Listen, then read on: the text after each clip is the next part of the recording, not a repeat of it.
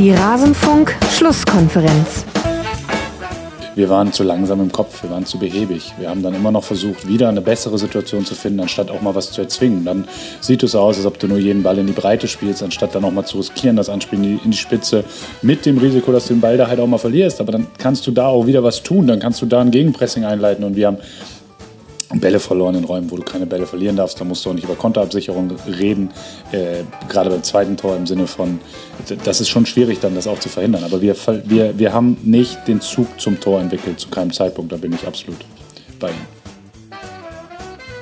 Alles zum letzten Bundesligaspieltag.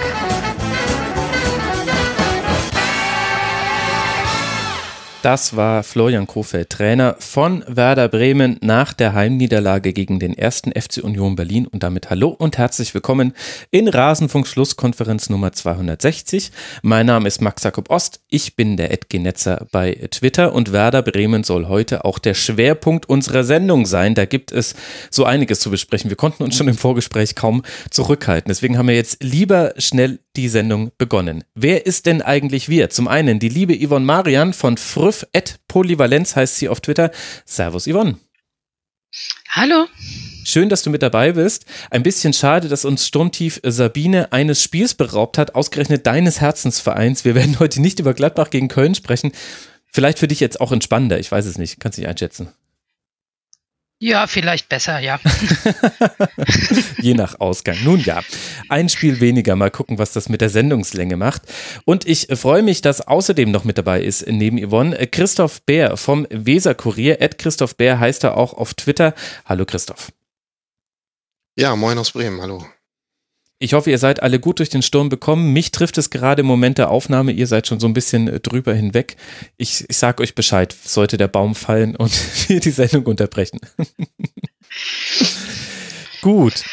Bevor wir loslegen, äh, danke ich all jenen Unterstützerinnen und Unterstützern, die den Rasenfunk Werbe, Sponsoren und Paywall frei halten. Alle Informationen dazu gibt es auf rasenfunk.de slash unterstützen. Und ich habe auch ein paar Ankündigungen zu machen und eine davon hat auch mit Unterstützungen zu tun. Es gibt nämlich neue Beanies unter kios.rasenfunk.de. Einmal nochmal, einmalig die blauen, die haben euch anscheinend so gut gefallen, deswegen waren die so schnell weg. Deswegen sind die nochmal da und wir haben eine neue Farbe hinzu hinzugefügt. Wir haben uns dabei an Mittelfeldteams orientiert und sie Mausgrau genannt. Also ihr könnt jetzt die mausgraue Maus des, nein, die graue Maus der Bundesliga könnt ihr werden, wenn ihr den Rasenfunkbini in entsprechender Farbe kauft. Außerdem sind auch noch ein paar Tassen, Tassen und Caps da und was bisher noch nicht erwähnt wurde, sträflicherweise, ist, wir planen äh, Kollektionen zu machen. Also sprich, die Designs, die es jetzt gibt, die wird es nicht nochmal geben. Vielleicht in zehn Jahren in irgendeiner Retro-Ausgabe, aber das heißt, wenn euch da was gefällt, dann gibt es es nur, solange der Vorrat reicht und dann müssen wir uns was Neues einfallen lassen. Dann gibt es auch neue Sendungen. Ein Kurzpass zu La Liga wird erscheinen am Dienstag. Und wen es interessiert, ich war im Aufwachen-Podcast äh, zu Gast in der Folge, die letzte Woche erschienen ist. Kommen wir zum Segment Retrofunk. Es gab eigentlich fast nur positive Rückmeldungen, aber ich habe jetzt eine Kapitelmarke dafür eingeführt. Das heißt, diejenigen paar, die diesen Rückblick auf die Schlusskonferenz von vor fünf Jahren nicht mögen, die können das jetzt einfach überspringen. Danke an Cristiano unter anderem, der reingehört hat in die Folge. Und vor fünf Jahren, also sprich in der Sendung zum 21. Spieltag, vor fünf Jahren eben, mein Gott, wie oft habe ich das jetzt gesagt? Einfach nur, weil ich nicht ausrechnen konnte, dass es 2004 14, 15 gewesen sein müsste. Meine Güte, Max, was ist denn los? Dieser Sturm.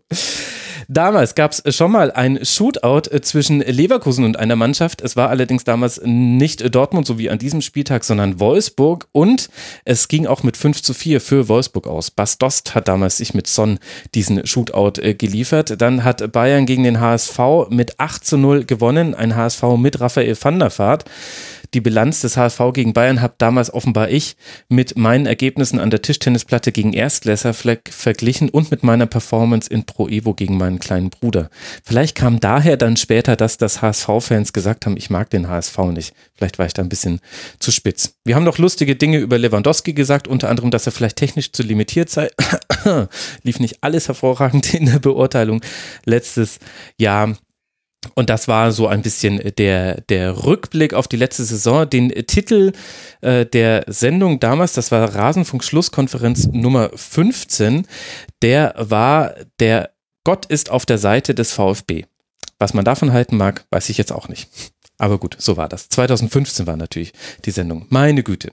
Gehen wir lieber in die aktuelle Spielzeit hinein und sprechen über das spektakulärste Spiel dieses Bundesliga-Spieltags. Heute ist alles ein bisschen nach Spektakel geordnet. Das heißt, liebe Düsseldorf-Fans, ein bisschen warten müsst ihr noch. Aber ihr seid damit nicht alleine. Wir reden über das Topspiel zwischen Leverkusen und Dortmund, die sich beide so richtig gegeben haben. Volland eröffnet den Reigen nach einem tollen vertikalen Ball von Amiri. Hummels gleich per Kopf nach Ecke aus. Can macht das Tor des Monats aus 31 30 Metern zumindest ein Anwärter auf das Tor des Monats.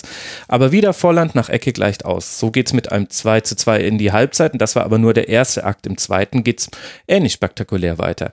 Die Dortmunder treffen gleich zweimal, aber nur einmal zählt beim 3 zu 2 von Guerrero. Dann legt Chan per Grätsche auf, allerdings leider auf dem falschen Spieler. Leon Bailey macht den Ausgleich und direkt danach köpft Lars Bender das 4 zu 3 in der 82. Minute ins Netz. Und das war dann auch tatsächlich der Endstand.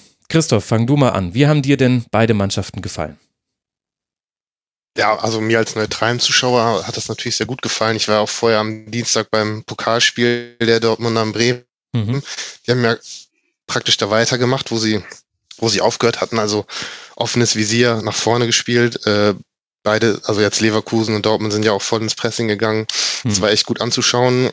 Was mich halt natürlich auch äh, bei Dortmund so ein bisschen wundert, ist, äh, dass sie defensiv doch sehr, jetzt in zwei Spielen hintereinander sehr offen waren, ja, sehr viele Gegentore gekriegt haben. Äh, jetzt gegen Werder hat es natürlich noch mehr überrascht, aber auch, auch gegen Leverkusen war das doch teilweise recht einfach und da haben sie jetzt in zwei Spielen, einmal sind sie jetzt im Pokal raus, in der Liga haben sie jetzt auch am Boden verloren im Meisterschaftskampf, also ist schwer zu sagen, wo es da jetzt hingeht, aber ich habe so den Eindruck, dass sie gerade ein bisschen den Anschluss verlieren könnten. Bald kommt ja auch die Champions League noch, also hm. Gut, aber ja, bleiben wir beim Spiel. War erstmal, war, war natürlich ein, war, ein, war ein super Spiel. Also hat einfach Spaß gemacht, sich das anzugucken. Als neutraler Zuschauer, als Dortmund-Fan vielleicht ja nicht. Ja, wobei das sah es ja auch lange gut aus, Yvonne. Also, das ist ja so ein bisschen das, was dieses Spiel so schwer zu packen macht. Also beide Mannschaften haben natürlich gewisse Dinge gut gemacht, sonst macht man auch nicht insgesamt sieben Tore, wobei auch ein paar mit dabei waren, die so halt nicht in jedem Spiel fallen beide hatten positive Aspekte und ich eher das Gefühl in der zweiten Halbzeit, jetzt hat es Dortmund in der Hand. Ich fand gerade in dieser Phase, in der der erste Treffer fiel, der dann aberkannt wurde, worüber man sicherlich auch diskutieren kann, aber wo dann auch das 3 zu 2 tatsächlich gefallen ist, hatte ich so das Gefühl, okay, jetzt gibt es zu Seiten von äh, Borussia Dortmund, Leverkusen schafft es nicht mehr zu entlasten. Ja, und dann kommen einfach nochmal zwei Treffer in der 81. und 82. Ja, mich hat es tatsächlich auch ein bisschen überrascht, weil gerade auch, wie du sagst, nach dem 3 zu 2 hatte man eigentlich das Gefühl, dass Dortmund das jetzt endlich mal so ein bisschen in den Griff kriegt, ein bisschen Ruhe reinbekommt auch. Und dann waren es, glaube ich, 80 Sekunden oder so, die gereicht haben. Ja. Ähm, und es, ich glaube, gerade diese 80 Sekunden zeigen auch ganz deutlich auf, wo das Problem von Dortmund momentan wirklich liegt. Also ich hatte, glaube ich, auf Twitter auch schon recht scherzhaft dann geschrieben, so ja, besser gar nicht verteidigen als falsch verteidigen. Oh. Aber hm. ähm, es ist, ja, wer nicht verteidigt, kann auch nicht viel falsch machen oder so. Also muss Favre jetzt die Vertrauensfrage stellen, ja? ja, die stellen andere ja jede Woche für ihn immer wieder. Ähm, es ist dahingehend tatsächlich überraschend, jetzt mal aus Gladbach-Fansicht, weil er gerade in Gladbach ja die Defensive sehr, sehr stark gemacht hat in der Zeit, wo er da war. Mhm. Und umso überraschender wirkt es dann halt immer wieder, wenn man von einem Spiel zum nächsten sieht, was da in Dortmund eigentlich passiert.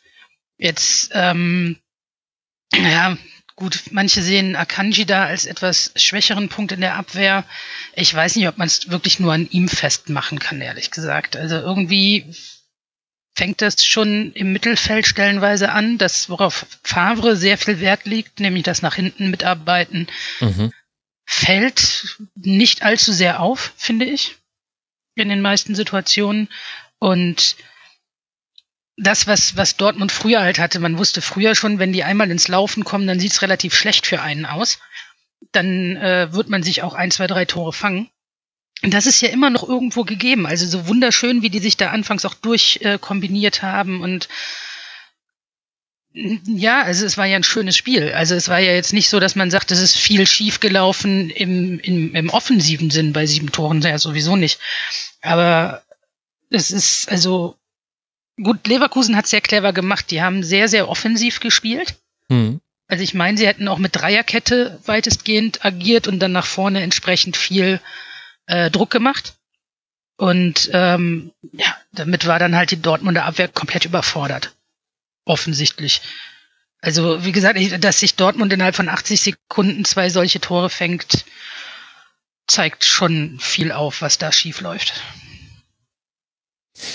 Ich meine, das ist auch äh, statistisch erwiesen. Ich glaube, ich habe das mal in einem Interview von Peter Hüballer irgendwo gehört, in irgendeinem Podcast. Könnte der Schlüsselspieler gewesen sein, könnte ein Auftritt bei Rocket Beans gewesen sein, könnte auch ein anderer Trainer gewesen sein. Aber was ich mir gemerkt habe ist, äh, und das habe ich danach nämlich nochmal nachgelesen, ist, äh, statistisch gesehen sind die 120 Sekunden nach einem erzielten Tor äh, signifikant äh, mehr Tore fallen innerhalb dieser 120 Sekunden. Und zwar, und das ist das Interessante, auf beiden Seiten des Feldes.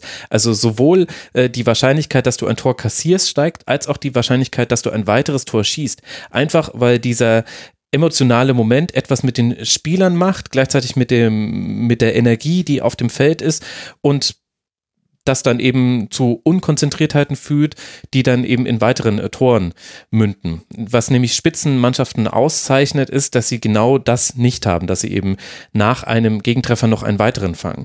Und damit habe ich jetzt dann schon implizit gesagt, Dortmund wäre keine Spitzenmannschaft, das wollte ich damit aber eigentlich gar nicht gesagt haben.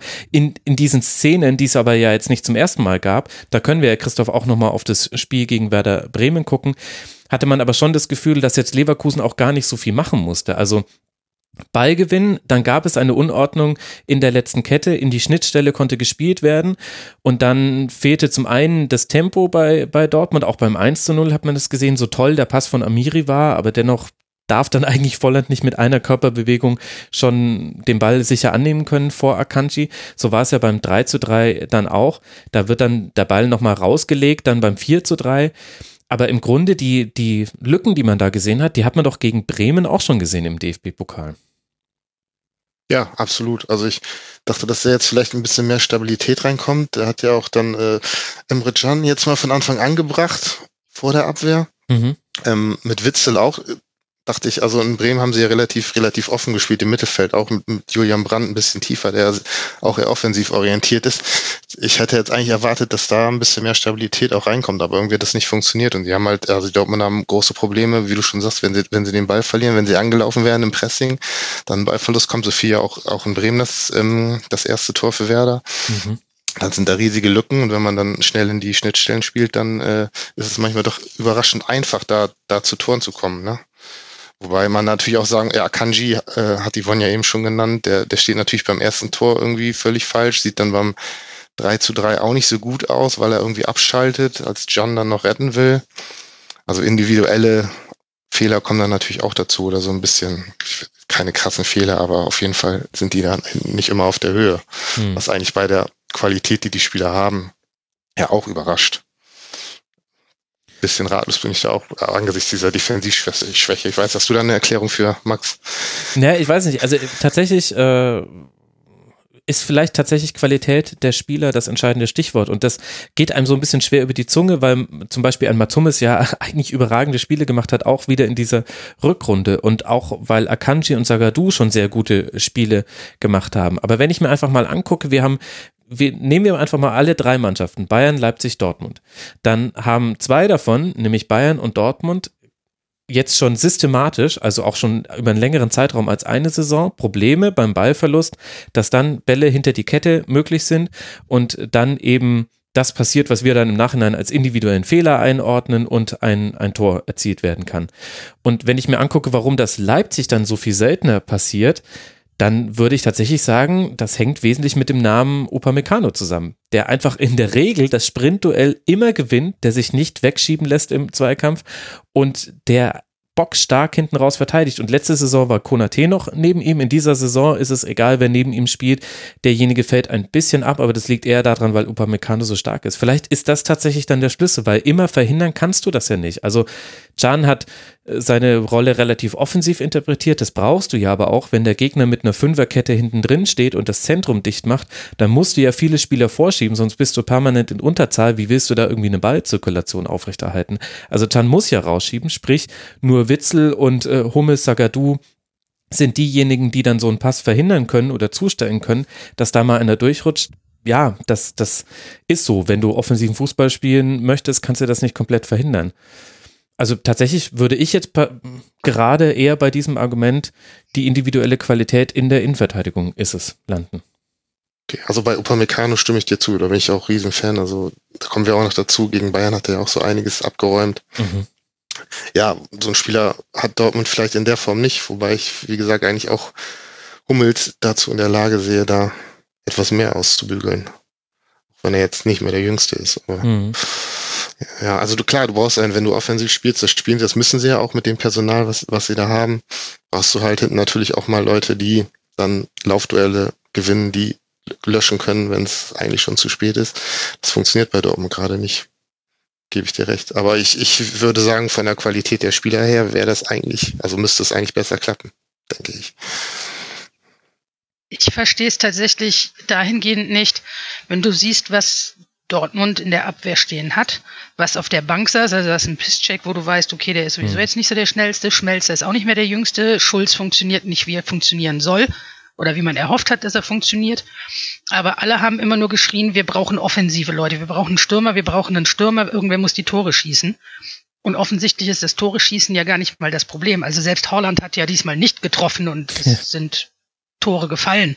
Ähm, und gerade Favre, der ja wirklich, wie gesagt, äh, eigentlich so der defensiv taktierende Trainer auch immer war, so wie ich ihn verfolgt habe, ähm, wundert mich eigentlich, dass da nicht äh, mal der Finger gehoben wurde und gesagt wurde, ich brauche einen Innenverteidiger oder einen flexiblen Verteidiger. Also Favre ist ja großer Fan von Flexibilität der Spieler. Mhm. Also dementsprechend wundert mich, dass da tatsächlich personell nichts passiert ist. Ob man gesagt hat, naja gut, wir nehmen das jetzt in Kauf, wie es jetzt ist, machen das Beste draus und schlagen dann halt im Sommertransferfenster ordentlich zu. Keine Ahnung, aber es ist tatsächlich ja etwas, was äh, auffällt. Auch war Witzel, finde ich, jetzt nicht unbedingt der beste Spieler auf dem Platz gegen äh, mhm. Leverkusen, wodurch dann auch wieder defensiv ein bisschen was fehlte. Ja, das stimmt.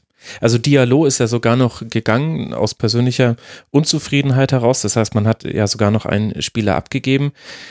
Vielleicht ist es auch so eine Mischung aus Dingen. Was mir zum Beispiel auch schon aufgefallen ist, ich will jetzt nicht sagen, dass das jetzt ein Fehler gewesen wäre in diesem Spiel, aber wenn man dann zum Beispiel vergleicht, äh, wie, wie werden so tiefe Pässe verteidigt bei Bayern versus Dortmund, dann spielt halt Manuel Neuer nochmal eine viel größere Rolle als Roman Bürki, weil er viel, viel aggressiver im Herauslaufen ist. Also hat man auch gegen Leipzig gesehen, also jetzt schon wieder Vorgriff auf, auf das Spiel, was wir gleich noch besprechen werden, äh, dass er halt einfach sehr, sehr schnell rauskommt und da sehr, sehr viel, sehr hohes Risiko geht geht, wird auch hin und wieder fast bestraft. Birki ist da ein bisschen zurückhaltender. Vielleicht auch nicht so schnell wie Neuer, das weiß ich nicht. Man sieht Torhüter so selten rennen, dass ich mir jetzt da kein Urteil erlauben würde, wer, wie da die Geschwindigkeitsunterschiede sind. Aber das kommt dann vielleicht auch noch mit dazu. Und gleichzeitig auf, aber auf der anderen Seite ja auch, dass Leverkusen das halt auch annähernd perfekt ausgespielt hat in dieser Partie. Also das 1 zu 0 war traumhaft dass man das 2 zu 2 direkt kassiert aus Sicht von Leverkusen. Nicht so sehr, aber ja auch, wie man dann das 3 zu 3 erzielt hat, mit ein bisschen Glück, aber der Pass auf Volland war ja auch schon gut, den Chanda in höchster Not weggrätscht. Also er muss auch zu dieser Grätsche ansetzen, weil Volland steht allein vor Roman Bürki. Und dann das 4 zu 3, das war dann super reingelaufen von Lars Bender, da äh, so ein typischer Lauf in den Strafraum rein, da war dann auch Dortmund einfach nicht gut postiert. Das hat aber eher mit den Mittelfeldspielern zu tun, die eigentlich diesen Lauf von Lars Bender aufnehmen müssen. Also das hat ja auf, der Seite, auf dieser Seite Leverkusen dann auch wirklich gut gemacht und dann bei weniger Chancen, die man insgesamt hatte, dann deswegen dann mehr Tore draus erzielt. Also eigentlich wollte ich jetzt Leverkusen loben. Hab, bin jetzt wieder in ja, also Kritik ja, Flanke, Flanke von Sinkgraven vor dem 4-3. Oh ja, die war überragend. Stark. Genau, genau richtig, ne? Also klar. Natürlich war Leverkusen gut sonst. Ja? Bosch hat auch gut reagiert. Also du hast gesehen, dass Bellarabi tatsächlich extrem viel Laufarbeit leisten musste und dass es auch auf seiner Seite etwas schwierig wurde für ihn dann auch nachher. Also ob es jetzt an Bellarabi spielerisch lag oder ob es daran lag, dass er wirklich einfach durch diese viele Laufarbeit nachher nicht mehr so konzentriert arbeiten konnte, aber er wurde ja dann auch relativ schnell rausgenommen. Es wurde ein bisschen mhm. was äh, verändert und dadurch, also das, das äh, fand ich auch sehr interessant zu sehen, wie schnell Bosch da auch wirklich reagiert hat dann und dementsprechend Dortmund wieder relativ gut aus dem Spiel auch rausnehmen konnte, als Dortmund anfing stärker zu werden. Ja, überhaupt diese beiden Wechsel zur Halbzeit, das sind ja beides nicht unbedingt Trainer, die früh wechseln, also vor allem Favre nicht. Ich fand, die haben ganz guten Einblick in die Trainerhirne gegeben, so dass man daraus äh, ableiten kann, womit sie wahrscheinlich unzufrieden waren. Und bei, bei Boss war es halt, dass er gesehen hat, oh, über unsere rechte Seite, über Bellarabi, äh, da, da passiert einfach viel, weil Guerrero und Sancho, also sowieso Guerrero ja gerade einer der formstärksten Spieler und äh, Sancho definitiv auch der Beste in der Offensive bei Dortmund, der hat alleine sechs Chancen kreiert. Also offensiv hing fast alles an ihm in Abwesenheit des jetzt inzwischen verletzten Marco Reus. Darauf hat äh, Boss reagiert und auf der anderen Seite wurde ja auch nochmal gewechselt. Julian Brandt wurde rausgenommen, der ja eher einen klassischen Zehner gespielt hat und für ihn kommt Giovanni Reina, was glaube ich ein Kompliment an Leverkusen war, weil über die Mitte ging halt fast gar nichts für Dortmund. Also Bender und Amiri, Lars Bender hat da ja auch einen Aushilfssechser gegeben, darf man ja auch nicht vergessen, in Abwesenheit von gleich vier. Sechsern. Demirbay hat sich mit Sperre rausgenommen, die restlichen sind verletzt. Die Mitte war einfach zu. Und das hat Leverkusen so gut gemacht, dass da Favre eben auch schon in der Halbzeit drauf reagiert hat. Ich meine, man, also wenn man sich jetzt das mal anschaut, wie die Leverkusener Situation generell ist, die hatten zwei Torhüter auf der Bank. Hm. Also dementsprechend super sind die im Moment äh, personell aufgestellt. Und dafür haben sie das halt unfassbar gut gelöst mit den Mitteln, die sie halt hatten. Ich, also bin tatsächlich, also ich saß auch sehr staunend vorm Fernseher. Ja. Ja, vor allem mit einem unglaublich hohen Aufwand. Also Leverkusen hat, hat die Mitte zugestellt und dann musst du eben verschieben. Also sprich, wenn du so die Zentrale dicht machst, dann sind, bist du über die Flügel, bist du angreifbar und, und, und Dortmund schafft es dann ja auch da dann den Ball zu verteilen. Und dieses Verschieben muss halt einfach sehr diszipliniert durchgezogen werden, was, zu, was einen irre hohen Laufaufwand bedeutet. Und das hat Leverkusen geleistet. Also sie sind insgesamt fast sieben Kilometer mehr gelaufen als Dortmund, 122,6 zu 115,8. Und äh, sie hatten auch viel, viel mehr intensive Läufe, und zwar 837. Und das ist ein sehr, sehr hoher Wert. Dortmund hatte 690. Also eben über fast 140 weniger. Das heißt, nee, 150, Entschuldigung. Das heißt, dass äh, Leverkusen da seinen Plan A gut umgesetzt hat, der mit einem sehr hohen Aufwand verbunden war und eben auch fast in keiner Phase davon abgelassen hat. Und die einzige Phase, in der, in der man das nicht so geschafft hat, in der man auch tiefer stand und nicht so hoch zugestellt hat, das war eben diese zu Beginn der zweiten Halbzeit. Ich fand auch, dass es in der ersten Halbzeit so zwischenzeitlich so ein paar Minuten gab, in denen Dortmund mal einen tiefen Ballbesitz hatte, wo auch Akanji und Hummels in der gegnerischen Hälfte standen. Das möchtest du eigentlich nicht. Das ist schwer. Äh, für dich als Gegner dann alles zu verteidigen, weil sie einfach so gut sind, auch in diesen engen Räumen eigentlich, selbst ohne Reus. Aber bis auf diese Phase hat es Leverkusen halt einfach auch mit einem sehr, sehr hohen Aufwand gemacht und dann hat das eben gereicht in diesem Spiel.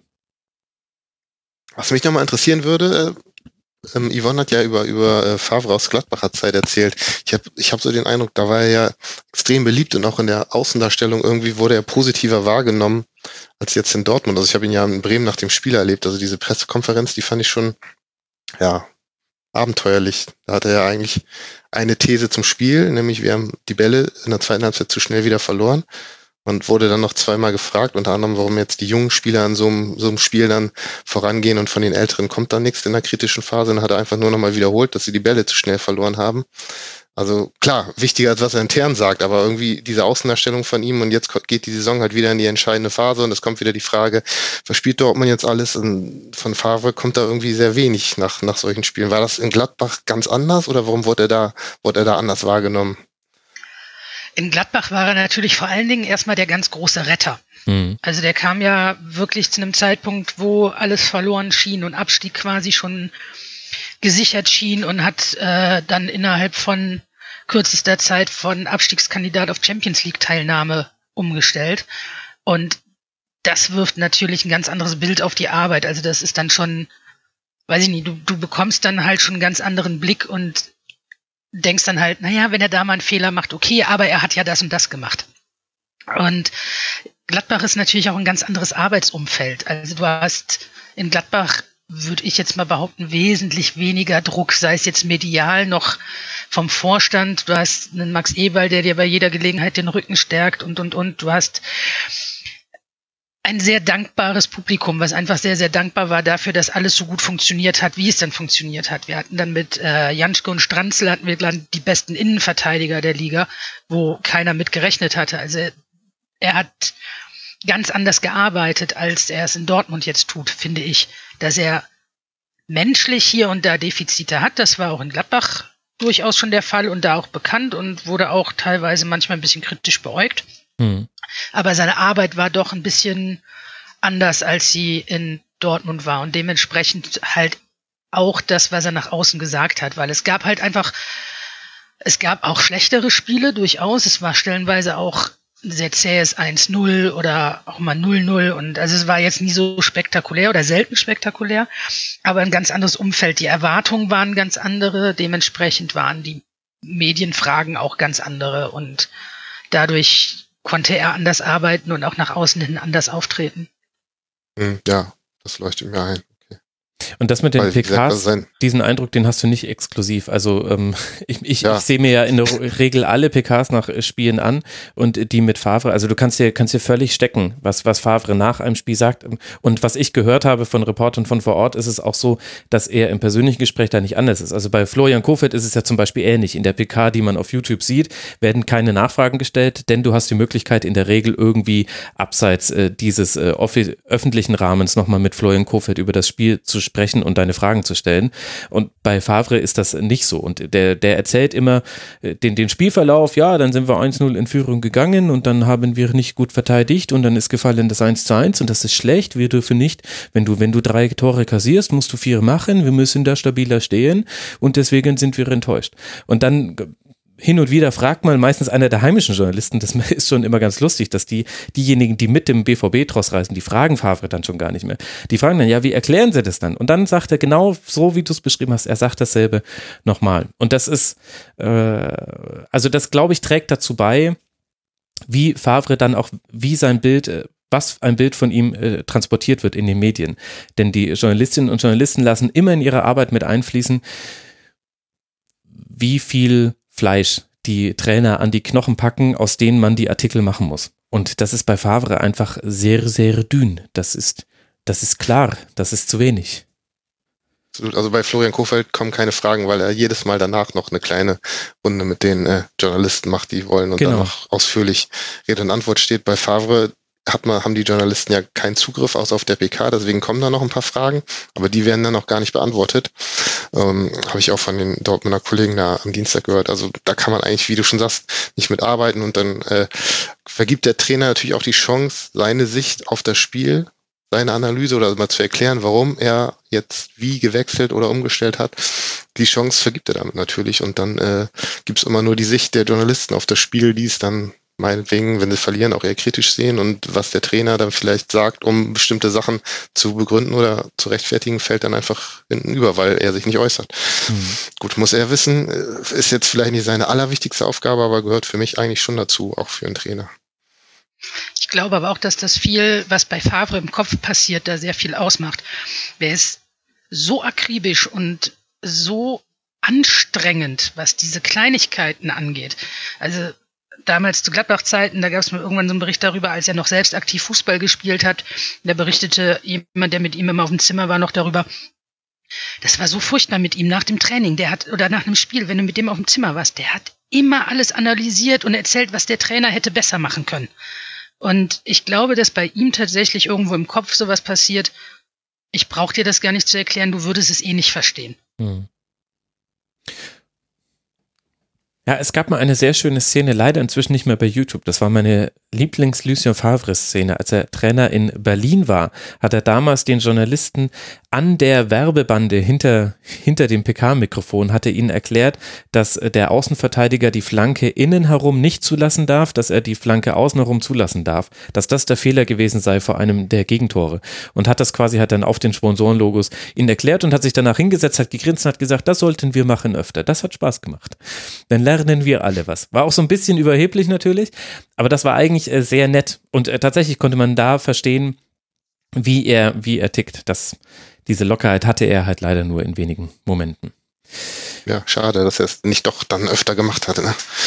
Ja, es, es gehört halt mit dazu und es prägt die Art und Weise, wie man über eine Mannschaft redet. Ich meine, wir sprechen, wir sprechen über Dortmund, die liegen jetzt vier Punkte hinter Platz eins. Das heißt, dadurch, dass Leipzig und Bayern sich torlos getrennt haben, ist ja nicht so viel passiert.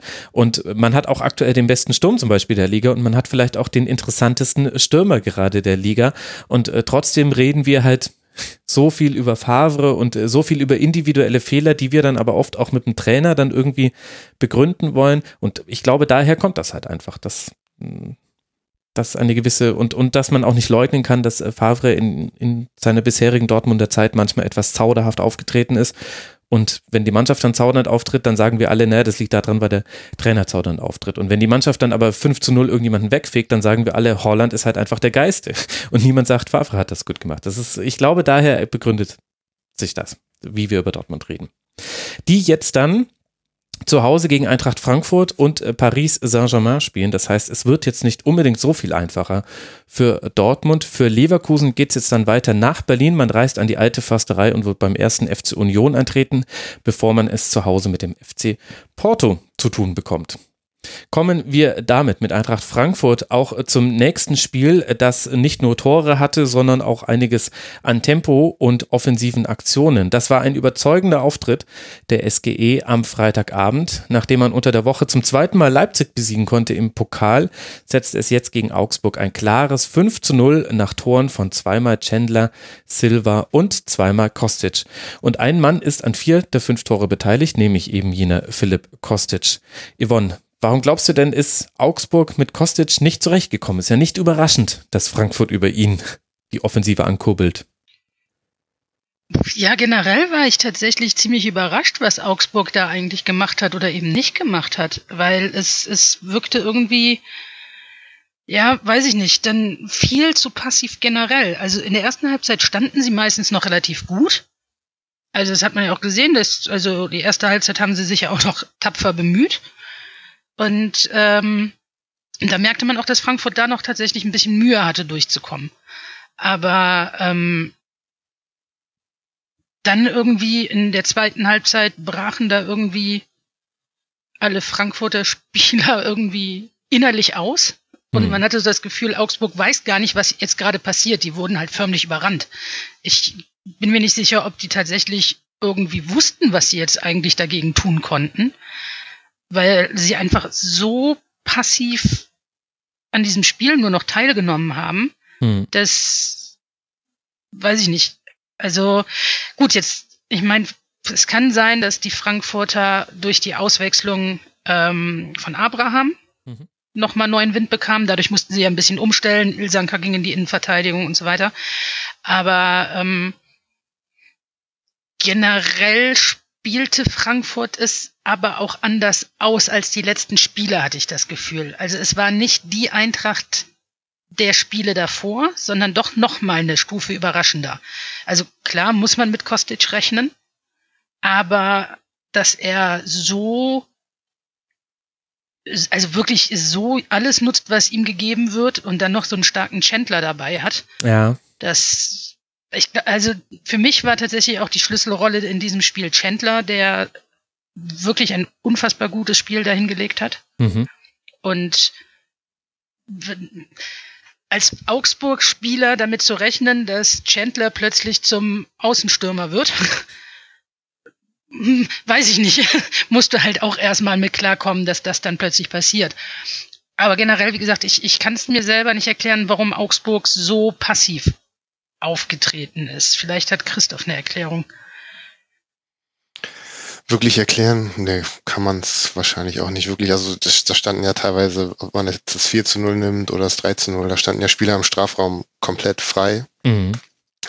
Also, weiß ich nicht, gibt's ja immer wieder solche Szenen. Jetzt ja, bei Werder sehe ich es ja auch leider oft. Also, das ist dann oft auch nicht zu erklären, auch wenn man dann die Spieler fragt oder den Trainer. Das ist dann halt einfach irgendwie diese Passivität, aber warum man jetzt in dem Moment nicht da ist, schwer zu sagen. Aber wenn so ein Spiel sowieso gegen einen läuft, ne, dann, dann passiert das natürlich auch. Dann hast du natürlich auch nochmal diesen Faktor, den Max angesprochen hat. Dann fällt ein Tor und direkt danach das andere. Hm. Legt wieder mal diese, diese These beim 4-0 und 5-0. Ja, und die Augsburger haben halt irgendwie überhaupt kein Mittel gegen diese, diese Flügelzange gefunden, was ihr da schon angesprochen habt. Chandler, wo ich auch nie erwartet hätte, dass der nochmal so durchstartet und Kostic. Das war schon sehr gut. Und äh, ich glaube auch, dass Hasebe, die, die frühe Einwechslung von Hasebe Frankfurt gut getan hat im, im Spielaufbau. Ja, das glaube ich auch. Mhm. Also Hasebe auf der 6 hatte da einen guten, guten Impact. Ich möchte eigentlich zu diesem Spiel vor allen Dingen eine wichtige Sache sagen. Wir reden ja ständig von irgendwelchen Vorbildfunktionen und Schiedsrichtervorbildfunktionen und was weiß ich. Und was in den letzten Wochen sich entwickelt mit kranken, angeschlagenen, sonst was Spielern, Trainern, auch Kofeld war ja, wurde dafür gelobt, dass er da krank am Spiel teilgenommen hat und so weiter. Und auf Frankfurt-Seite muss ich sagen, wenn man sich übergibt, gehört man nicht auf den Fußballplatz. Und dann muss man auch nicht gefeiert werden, dass man da 20 Minuten eine starke Leistung bringt, obwohl man Magenprobleme hat. Mhm. Also ich würde mir auch da ein bisschen mehr Vorbildfunktion wünschen, ehrlich gesagt. Ja, das äh, kann man definitiv äh, so einordnen. Ist auch ein, ist auch ein wichtiger Punkt. Und Gacinovic, ganz interessanterweise kann man da dann auch wieder aufs, aufs Sportliche zurückkommen. Also die Aufgabenverteilung zwischen Gacinovic und Silva hat besser geklappt als, als in anderen Spielen, aber so ganz klar ist mir die Rollenverteilung noch nicht. Ich fand, dass es da auch eigentlich Potenzial gab, für, für Augsburg reinzugehen, aber gleichzeitig ist der Blick dann auf die andere Seite, glaube ich, gibt so einen Hinweis darauf, worüber Augsburg jetzt nachdenken kann. Ich finde, dass die Aufgabenteilung zwischen Finn Bogerson und Niederlechner noch viel unklarer ist und dass die sich also aktuell, so wie sie jetzt spielen, so wie sie auch in diesem Spiel in Frankfurt gespielt haben, spielt Augsburg nur mit zehneinhalb Feldspielern, weil nämlich Niederlechner und Finn Bogerson so viele ähnliche Dinge tun, die aber eigentlich nur einer ausführen sollte, dass sie sich eben einfach ihrer Stärke so ein bisschen berauben. Und Niederlechner hat dann noch mehr geschafft, der war dann schon noch der Beste, hatte zwei Schüsse, eine Chance vorbereitet, aber hat auch einen Assist zum Beispiel liegen gelassen, als er Finn Bogerson übersehen hat, da hätte auch das schnelle 1 zu 1 nach dem 1 zu 0 fallen können. Aber das ist schon interessant zu sehen, wie die beiden gerade in ihrer nicht vorhandenen Abstimmung, zumindest meiner äußeren Diagnose aus, ähm, ganz Augsburg ein bisschen lahm. Denn damit gab es eigentlich kaum hohes Anlaufen. Das hat überhaupt nicht funktioniert gegen Eintracht Frankfurt. Damit hatte die Eintracht erstmal Ruhe im Ballbesitz und das braucht man in der aktuellen Situation bei Frankfurt und man hatte aber auch viele Räume, die man bespielen konnte, weil man eigentlich relativ weit rausschieben konnte. Dann glaube ich, dass der der Plan von Augsburg in diesem 4-2-2-2 schon war, dass man eben die, Au die Außen doppelt, also dass Jetwal gegen Kostic und Richter gegen Endika spielen kann, weil man weiß ja, dass Eintracht Frankfurt viel nach vorne schiebt, auch mit Endika und Touré.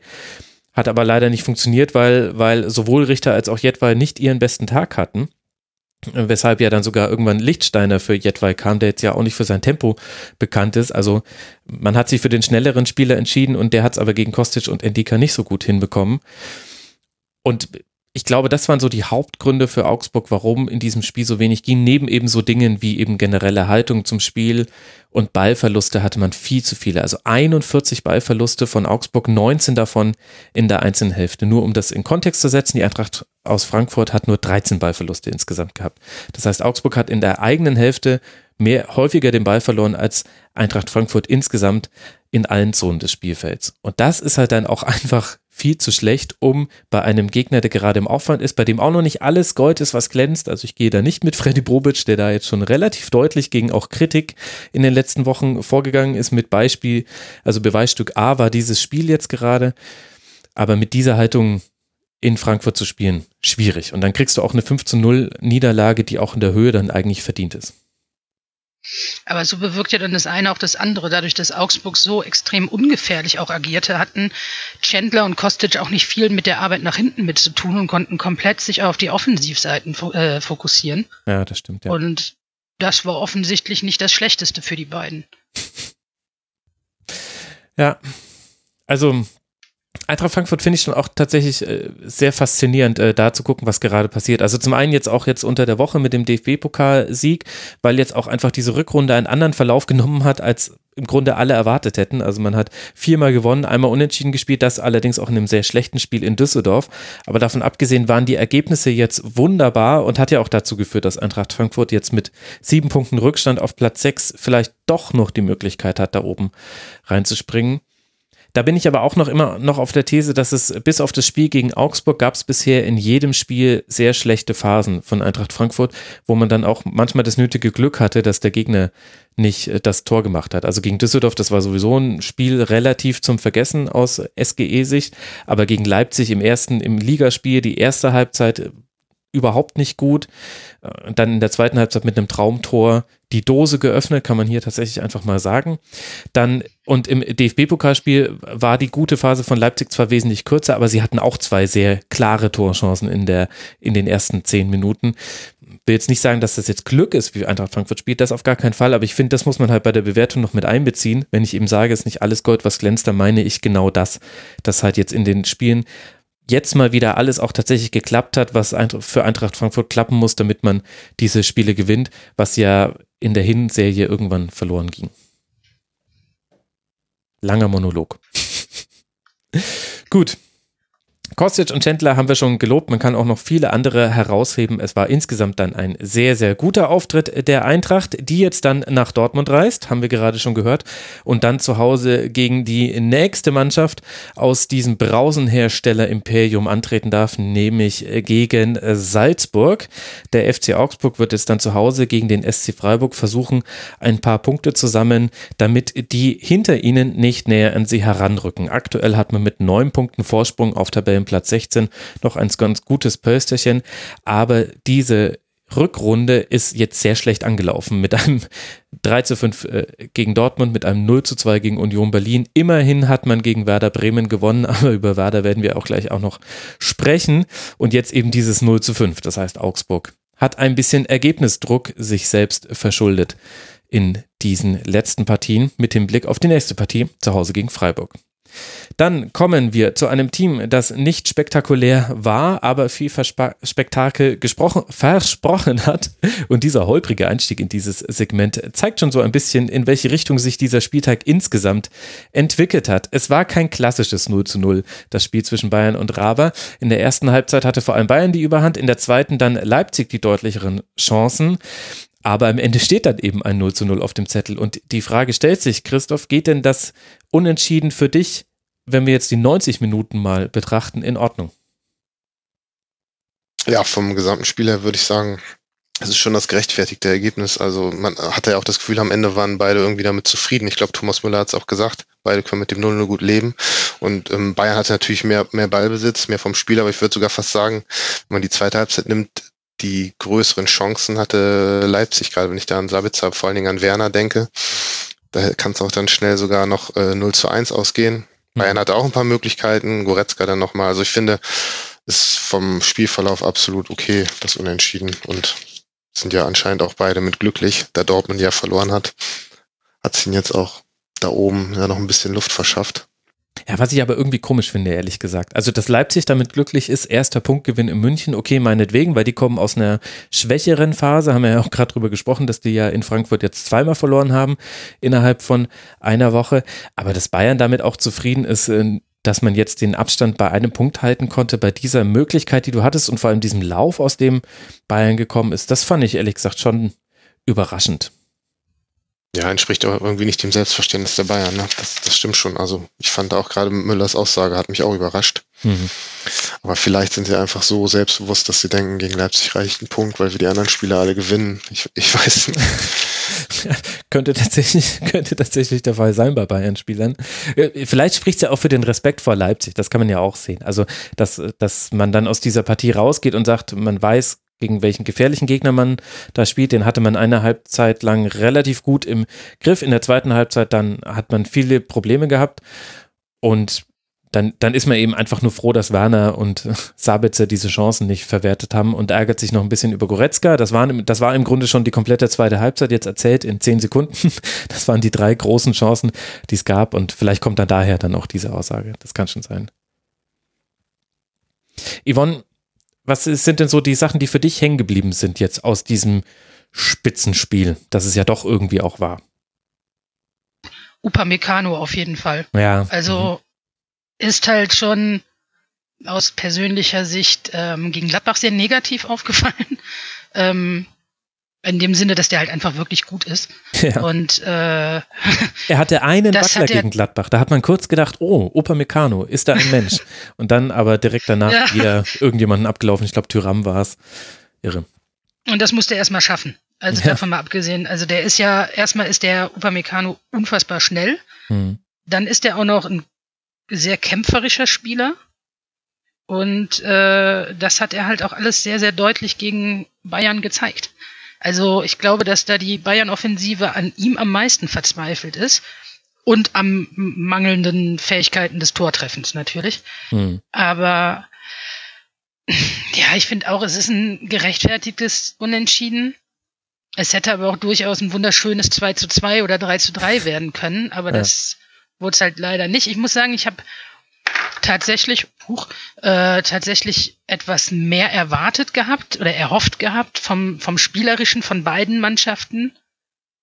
Und es, es dümpelte stellenweise doch sehr so vor sich hin. Und, und das, also natürlich sehr taktisch geprägt und so weiter, sei ja auch äh, sehr gerechtfertigt. Mhm. Aber ähm, ich sage mal, ich habe mir von dem Spiel erwartet, was Leverkusen und Dortmund gezeigt haben. ja. Weil, ja. weil eigentlich auf dem Papier haben beide Teams unheimlich starke Offensivleute. Dani Olmo war halt jetzt leider dann doch etwas enttäuschender. Mhm. Werner vergibt diese Riesenchance.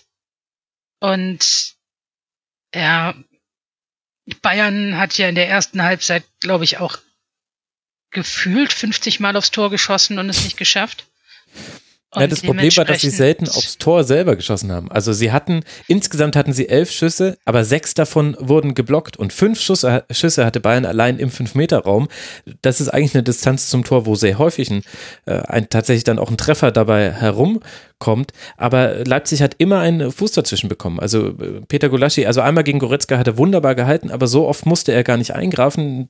Der eben schon gelobte Upamecano hat er ja unter anderem dann auch einmal auf der Linie geklärt ich glaube, das war so ein bisschen das Problem, dass, dass Bayern ist nicht so häufig in Abschlusssituationen gekommen. Also wie oft der sehr, sehr gute Davis an der Grundlinie war und auch äh, Benjamin Pavard es häufiger geschafft hat, hinter die Kette zu kommen, aber wie wenig Chancen eigentlich dann aus den Hereingaben resultiert sind. Das ist, glaube ich, das, wo sich Bayern wirklich, wo Bayern was hat liegen lassen. Denn da war man in den gefährlichen Szenen Zonen, in die man kommen möchte und hat aber nicht gefährlich genug Szenen daraus kreiert, um meinen Versprecher mal einzubauen.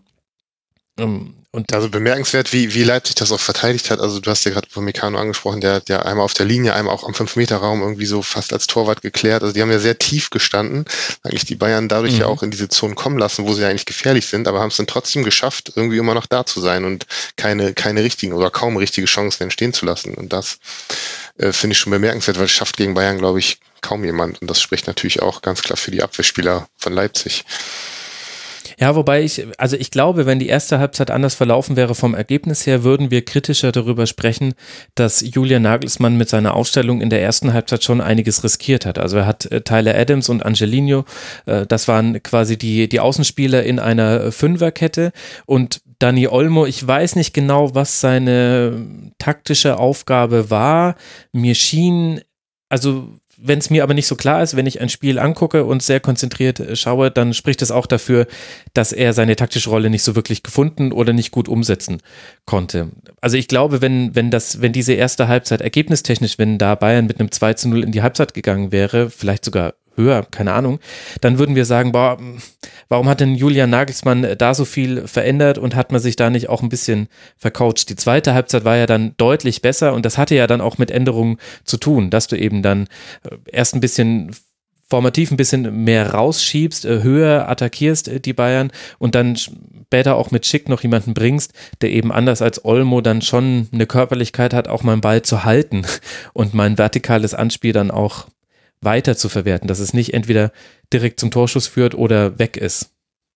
Also vielleicht, also ich ja, bei ja, der also ersten du, du meinst, sie haben zu, de zu, defensiv gespielt. Ja, also gespielt, so tief ja. zu stehen, klar, du bist dann hinter der Kette nicht, nicht angreifbar, aber es hat ja trotzdem geklappt, dass Davis ständig hinter die Kette gekommen ist. Also weil er eben gegen Adams und Klostermann, ich meine, Davis hat natürlich auch ein sehr, sehr gutes Spiel gemacht und ist vielleicht auch gerade einer der besten Linksverteidiger überhaupt im Fußball. Aber eigentlich haben die Bayern ja schon relativ viel daraus gemacht, dass, dass Leipzig so tief stand und Leipzig hatte zwei Bälle, glaube ich, die hinter die Kette von Bayern hätte gehen können. Das hat Bayern halt dann irgendwie verteidigt bekommen. Das heißt, also ich fand in der ersten Halbzeit hat bis darauf, dass man, dass man kein Tor kassiert hat, nicht so viel funktioniert für Leipzig, wenn ich da jetzt mal so kritisch drauf blicke. Ja, also ich glaube, Davis kann man in, in, egal welcher Formation im Moment sehr schwer verteidigen. Hm, ähm, ist jetzt halt die Frage, ob Leipzig wirklich so defensiv spielen wollte oder ob die Bayern halt erstmal massiv Druck gemacht haben und es sich mhm. so ergeben hat. Ähm, klar, kann man drüber streiten, ob es die richtige Ausrichtung war. Ich fand nur, wie sie es dann gemacht haben, das, das meinte ich halt. Also sie waren halt in dieser Situation, dass sie halt sehr tief standen und verteidigen mussten und Bayern angelaufen ist und wie sie es dann halt geschafft haben, diesem Stand zu halten. Das fand ich halt bemerkenswert. Mhm. Klar kann man sagen, sie hätten von Anfang an offensiver äh, ausgerichtet äh, reingehen müssen in das Spiel, dann hätten sie vielleicht, wären sie vielleicht gar nicht in so viel brenzlige Situationen gekommen. Möglich hätte aber auch sein können, dass sie dann vielleicht ausgekontert worden wären oder was auch immer. Ne? Also ja, ja, stimmt. ich verstehe deinen, ich verstehe deinen Ansatz auf jeden Fall, klar. Aber ja, also für mich war es einfach nur die Erkenntnis, dass, dass sie halt in der Lage sind, gegen so einen starken Gegner wie Bayern auch unter Druck hinten relativ wenig zuzulassen und mhm das ist einfach schon eine Leistung. Hatte auch mit einem starken Konrad Leimer zu tun, der ganz, ganz viel zugelaufen hat.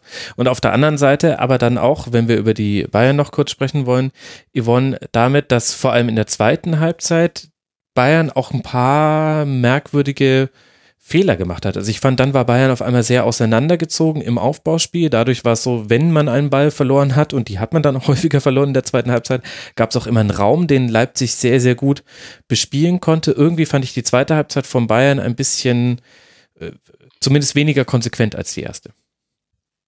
Ja, es gab zum Schluss ja nochmal so ein kleines Aufbäumen, aber im, im Grunde weiß ich nicht, ob es wirklich an Bayern lag oder an dem, wie Leipzig Bayern angegangen ist. Also Leipzig hat halt einfach die erste Halbzeit ja wirklich wesentlich, also gefühlt mehr abgewartet, sehr viel gestanden, also drin gestanden, geguckt, mhm. sich den Gegner erstmal ein bisschen angeschaut, was erwartet uns da heute oder ob jetzt geplant oder nicht, ne? Also erstmal zumindest sehr tief gestanden gefühlt. Mhm.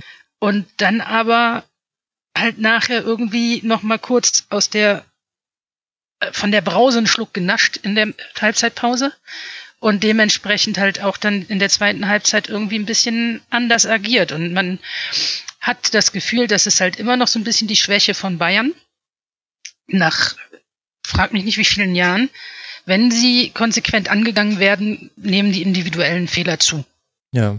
Also egal wie stark jeder einzelne Spieler von Bayern ist, der der auf dem Platz steht, wenn er wirklich sehr stark angegangen wird, spielerisch bekommen, also kommen sie alle irgendwie ein bisschen ins Schwimmen. Und das hat Leipzig dann auch ein bisschen für sich genutzt. Und das hätte, hätte Leipzig das von Anfang an gemacht, wäre das Spiel wahrscheinlich in eine andere Richtung gelaufen. Aber auch beim Spiel gegen Gladbach war Leipzig in der ersten Halbzeit mhm. auch eher zurückhaltend und kam erst in der zweiten Halbzeit aus diversen Gründen dann erst wieder richtig ins Spiel. Und offenbar scheint das jetzt so diese Strategie von Leipzig zu sein. Wir gucken uns erstmal an, was passiert und hoffen, dass wir nicht irgendwie uns Gegentore fangen und dann überrollen wir, versuchen wir den Gegner zu überrollen, mhm. was gegen Bayern halt weniger gut funktioniert hat. Aber tatsächlich sehe ich bei Bayern was ein starkes Team ist, immer noch die individuellen Fehler bei starkem Pressing als großes Problem. Ja. Ich glaube, wenn Werner diesen Ball dann reinmacht, den er meistens eigentlich reinmacht aus so einer Situation, dann würden wir jetzt wahrscheinlich auch alle Nagelsmann für seinen Matchplan loben, dafür, dass mhm. er halt erstmal abgewartet hat, die Bayern hat kommen lassen, sie quasi ausgeguckt und dann überrollt oder ausgecoacht hat. Wenn das wirklich der Plan war, hätte er auch fast funktioniert. Und äh, ja, ist ja jetzt auch nicht komplett daneben gegangen. Ich glaube, Leipzig, wie, wie Max ja auch schon gesagt hat, mit dem Punkt werden die schon glücklich sein in München. Mhm. Von daher. Ja. War ja überhaupt der erste Punktgewinn in München und das muss man ja dazu sagen, das ist gerade die Stärke dieser Leipziger Mannschaft. Gegen die ersten vier der Liga, sogar gegen die ersten fünf der Liga, sehe ich gerade, hat Leipzig in dieser Saison nicht verloren. Und dann, dann kannst du eben da oben mitschwimmen, wenn du auch sonst nicht so viele Niederlagen sammelst. Einzig das 1 zu 3 gegen Schalke zu Hause fällt das so ein bisschen raus und das war auch ein interessantes Spiel. Das hätte jetzt auch anders laufen können, ohne da jetzt nochmal in die tiefe Diagnose reinzugehen.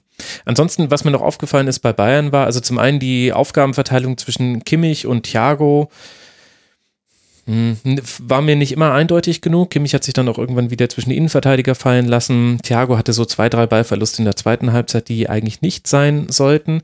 Und dann fand ich, auch wenn man Robert Lewandowski ja wirklich nicht kritisieren möchte, weil er immer noch in der Form seines Lebens ist, aber es gab so zwei, drei Situationen, wo man gesehen hat, es sind die kleinen Dinge, die nicht geklappt haben da verspringt ihm zum Beispiel mal ein Ball am Strafraumrand und deswegen kriegt noch ein Leipziger einen Verteidiger dahinter.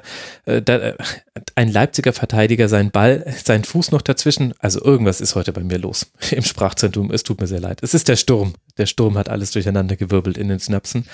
Äh, er hat natürlich ein paar gute Aktionen gehabt. Auch die Szene von Goretzka leitet er natürlich sehr, sehr stark ein.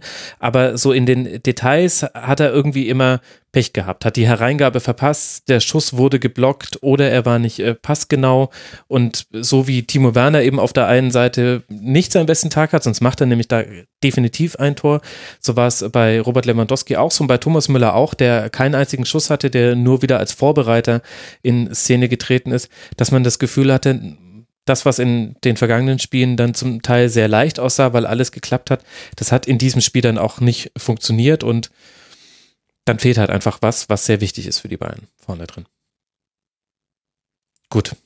Letzte Anmerkung noch. Interessant bei Leipzig ja. vielleicht. Ja. So, nee. nee, bitte. Also bei Leipzig, was ich noch interessant fand, dass sie jetzt irgendwie, ja, man hat ja den Eindruck äh, bei den Spielern, die sich dann geäußert haben nach dem Spiel, gerade bei Timo Werner, dass sie jetzt ganz froh sind, dass sie gar nicht auf Platz 1 stehen. Gedacht haben, das hat er gesagt, also Timo Werner sagt, das hat uns gar nicht gut getan. Wir haben alle im Kopf schon die Meisterschaft gefeiert und so, überraschend ehrlich. Und jetzt freuen sie sich eigentlich, dass sie eher aus der zweiten Position kommen finde ich ein bisschen merkwürdig, weil normalerweise will man ja ganz oben stehen. Aber okay. Es spricht halt auch wieder für diesen Punkt, dass sie mit diesem 0-0 eigentlich ähm, zufrieden waren. Und wenn sie gewonnen hätten, oh Gott, dann wären sie ja wieder Erster gewesen und dann äh, hätten sie schon wieder einen Gedanken die Meisterfeier geplant. So ja, das finde ich eher das Interessantere. Aber Demut ist ja generell ein Wort, was im Leipziger Umfeld bei allen Beteiligten jetzt nicht unbedingt das Erste ist, was einem einfällt. Also insofern ja, passt, dass die ja. Spieler dann auch äh, an Spieltag 18, 19, 20 vielleicht schon über die Meisterschaft nachdenken. Ja, merkwürdig auf jeden Fall. Über einen Friseur wollen wir jetzt nicht reden. Nee, nee, die, die, die, diese Diskussion kann es in anderen Formaten geben. Stimmt, oh Gott, das habe ich ja noch vergessen, das habe ich ja noch vergessen anzukündigen. Ich Vollidiot. Das hätte eigentlich in den Ankündigungsblock noch reingehört. Was hat zwei Daumen und sitzt am nächsten Sonntag im Doppelpass? Ihr könnt es nicht sehen, liebe Hörerinnen und Hörer, aber ich bin gemeint, ich zeige gerade auf mich. Im Doppelpass werde ich sein. Nächsten Sonntag. Bin gespannt, ob das jetzt auch noch alle mitbekommen da werde ich dann über die. Da, da kannst du auch also, über, über eingeflogene Friseure reden und so. Schauen wir mal, schauen wir mal.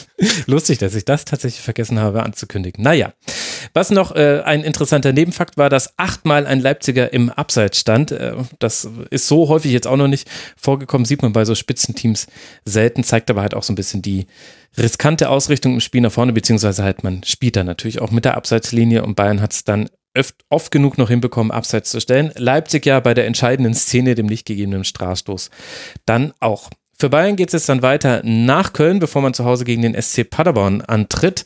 Und Rasenballsport Leipzig wird sich jetzt dann mit Werder Bremen auseinandersetzen, bevor man zu Tottenham reist und dort ein Champions League Auswärtsspiel streiten darf. Deswegen war ja José Mourinho auch in der Arena, um sich das schon mal anzugucken.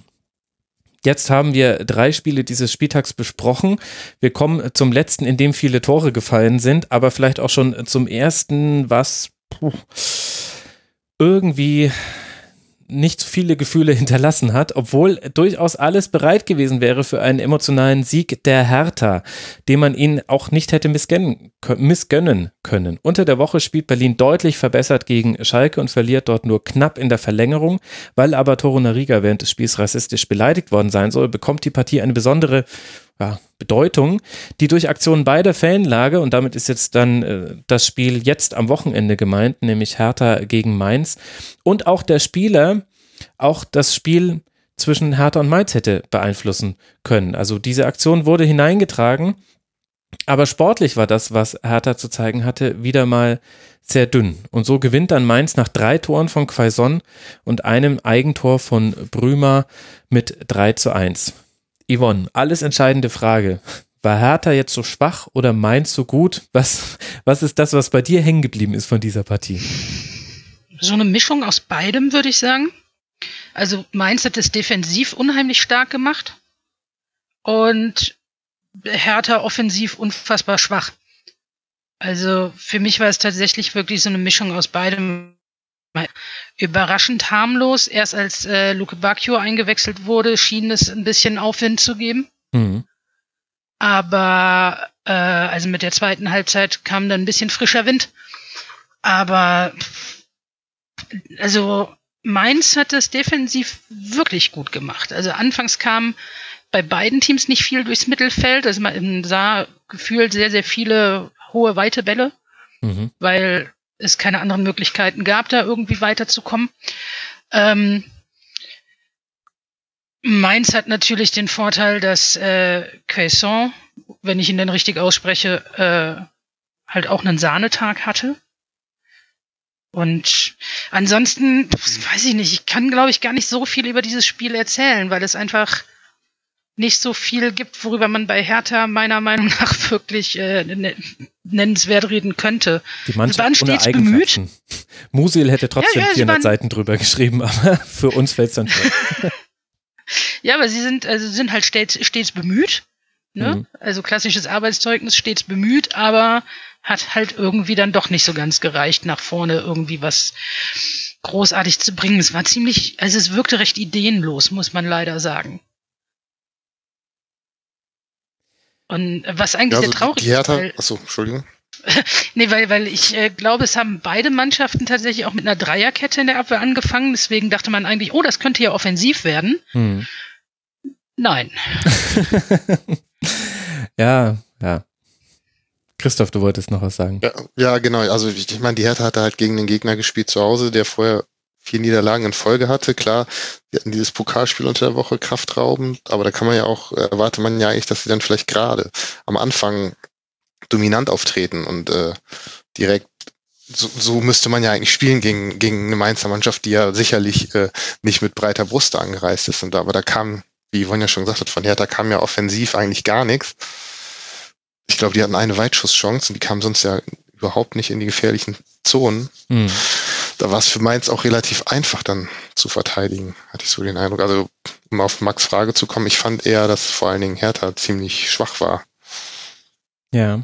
Das ist das, was, glaube ich, den Mainz 05-Fans nicht so gefallen wird, gerade weil dieser Sieg auch, also jetzt nicht nur von der Tabelle her sich sehr wichtig war, damit jetzt vier Punkte Vorsprung auf den Relegationsplatz und alle hinten drin, oder was heißt alle hinten drin, aber bei Düsseldorf und Paderborn hat man da eher das äh, Gefühl, da geht gerade auch ein bisschen was äh, sportlich nach vorne. Über Werder werden wir ja gleich noch sprechen. Deswegen war dieser Sieg so wichtig und es haben ja auch Dinge funktioniert. Also ich will nicht sagen, Mainz hätte ein schlechtes Spiel gemacht.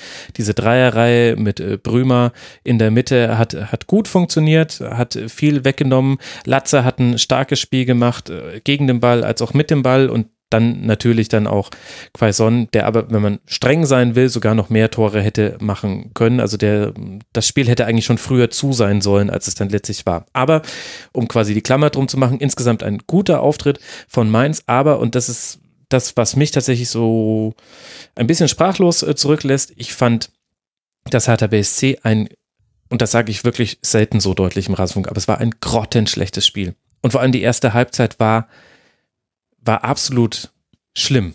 Und Jürgen Klinsmann spricht dann danach davon, dass die Spieler einen schweren Kopf hatten, das ist seine Formulierung, und hat ihn dann erstmal zwei Tage freigegeben, hat das auch alles so ein bisschen weggelächelt, wenn, wenn er in der Lage ist, so ein Spiel so locker zu nehmen und das jetzt nicht nur Fassade war, weil Öffentlichkeitsarbeit ist da ja auch dann tatsächlich wichtig und das öffentliche Auftreten, dann beneide ich ihn darum. Denn ich als Neutraler, wenn ich mir dieses Spiel angucke, ich frage mich wirklich, was, was offensiv der Plan gewesen sein soll. Also da ging gar nichts. Es, gab, es gab quasi kein Aufbauspiel. Es gab, wenn es eine Ballzirkulation gab, dann hat die zwischen Boyata Stark und Torunariga stattgefunden, also in der allerletzten Kette gab, gab eigentlich nie eine tiefe Ballzirkulation. Die waren kaum mal im Angriffsdrittel. Jede Menge Fehler, also jede Menge. Das, das würde dann die schwere Kopfthese von Jürgen Klinsmann unterstreichen. Ich fand, dass Köpke neben Piatek Piontek gar nicht funktioniert hat in diesem Spiel, hat auf Schalke war das besser im DFB-Pokalspiel, aber hier nicht. In der Mitte hat man sich dafür entschieden, mit Askasiba und Meier und Grujic hier eigentlich zwei Spieler aufzustellen, also Meier und Grujic, die auch mal so ein Übergangsspiel in die Hand nehmen können durch Dribblings oder eben gute Pässe, also sprich, dass man eben den Ball ins, ins letzte Drittel bekommt. Hat auch überhaupt nicht funktioniert. Man hat 30 Flanken geschlagen. Allein Mittelstädt, der noch zu den Besseren gehört hat, hat 18 Flanken geschlagen. Immerhin sechs davon kamen an. Aber da hat mal kurz die Frage, also Flanken gegen eine Fünferkette, wo Saint-Just, Brümer und Nia KT in der Mitte stehen, kannst du probieren, aber dass da, dass wenn die keinen Fehler machen, da nicht so viel bei rumkommt, ist ja auch relativ klar. Also unglaublich schlecht und irgendwann war es dann so in der zweiten Halbzeit dann vor allem nach den Einwechslungen, als dann auch Ibišević für Köpke kam, da war es dann irgendwie so ein 4-2-4, also die Dreierkette war aufgelöst, aber das war fast schon grotesk. Das war so ein bisschen wie Schalke in Berlin gespielt hat. Hinten standen die Spieler, die den Ball hatten. Vorne standen die Spieler, die auf den Ball gewartet haben. In der Mitte nichts. Also bisschen übertrieben. Da war schon noch Askasiba. Aber ansonsten nichts. Und die Frage war wirklich, wie wollte denn den Ball von A nach B bekommen oder nach A nach C bekommen, wenn B einfach nicht, nicht erfüllt wird? Also, also, boah, ich hätte, ich hätte da so viele Fragen gehabt in der PK nach dem Spiel. Äh, ganz im Ernst. Also, und, und das, und das, da klaffen halt gerade das, was, was zu sehen ist und das, was man sagt und was man vermitteln will, so weit auseinander. Und ich gestehe ja härter zu, zu sagen, wir müssen nach hinten gucken. Die haben jetzt sechs Punkte Vorsprung auf den Relegationsplatz. Die müssen natürlich irgendwie einfach äh, Punkte sammeln. Dass die jetzt nicht zaubern können, ist mir auch klar. Aber boah, wie hätte, also wie hätte das denn im besten Fall laufen sollen gegen Mainz 05? Also wollen wir uns jetzt nur darauf verlassen, dass der Gegner gerade aus einer schlechten Phase kommt? Ja, da kann ich, da kann ich härter enttäuschen. Mainz hat es jetzt schon häufiger geschafft, gegen einen Gegner, der gerade in keiner guten Phase ist, den auswärts zu überraschen. Das ist das eine, was bei Mainz 05 in dieser Saison schon häufiger funktioniert hat im Positiven.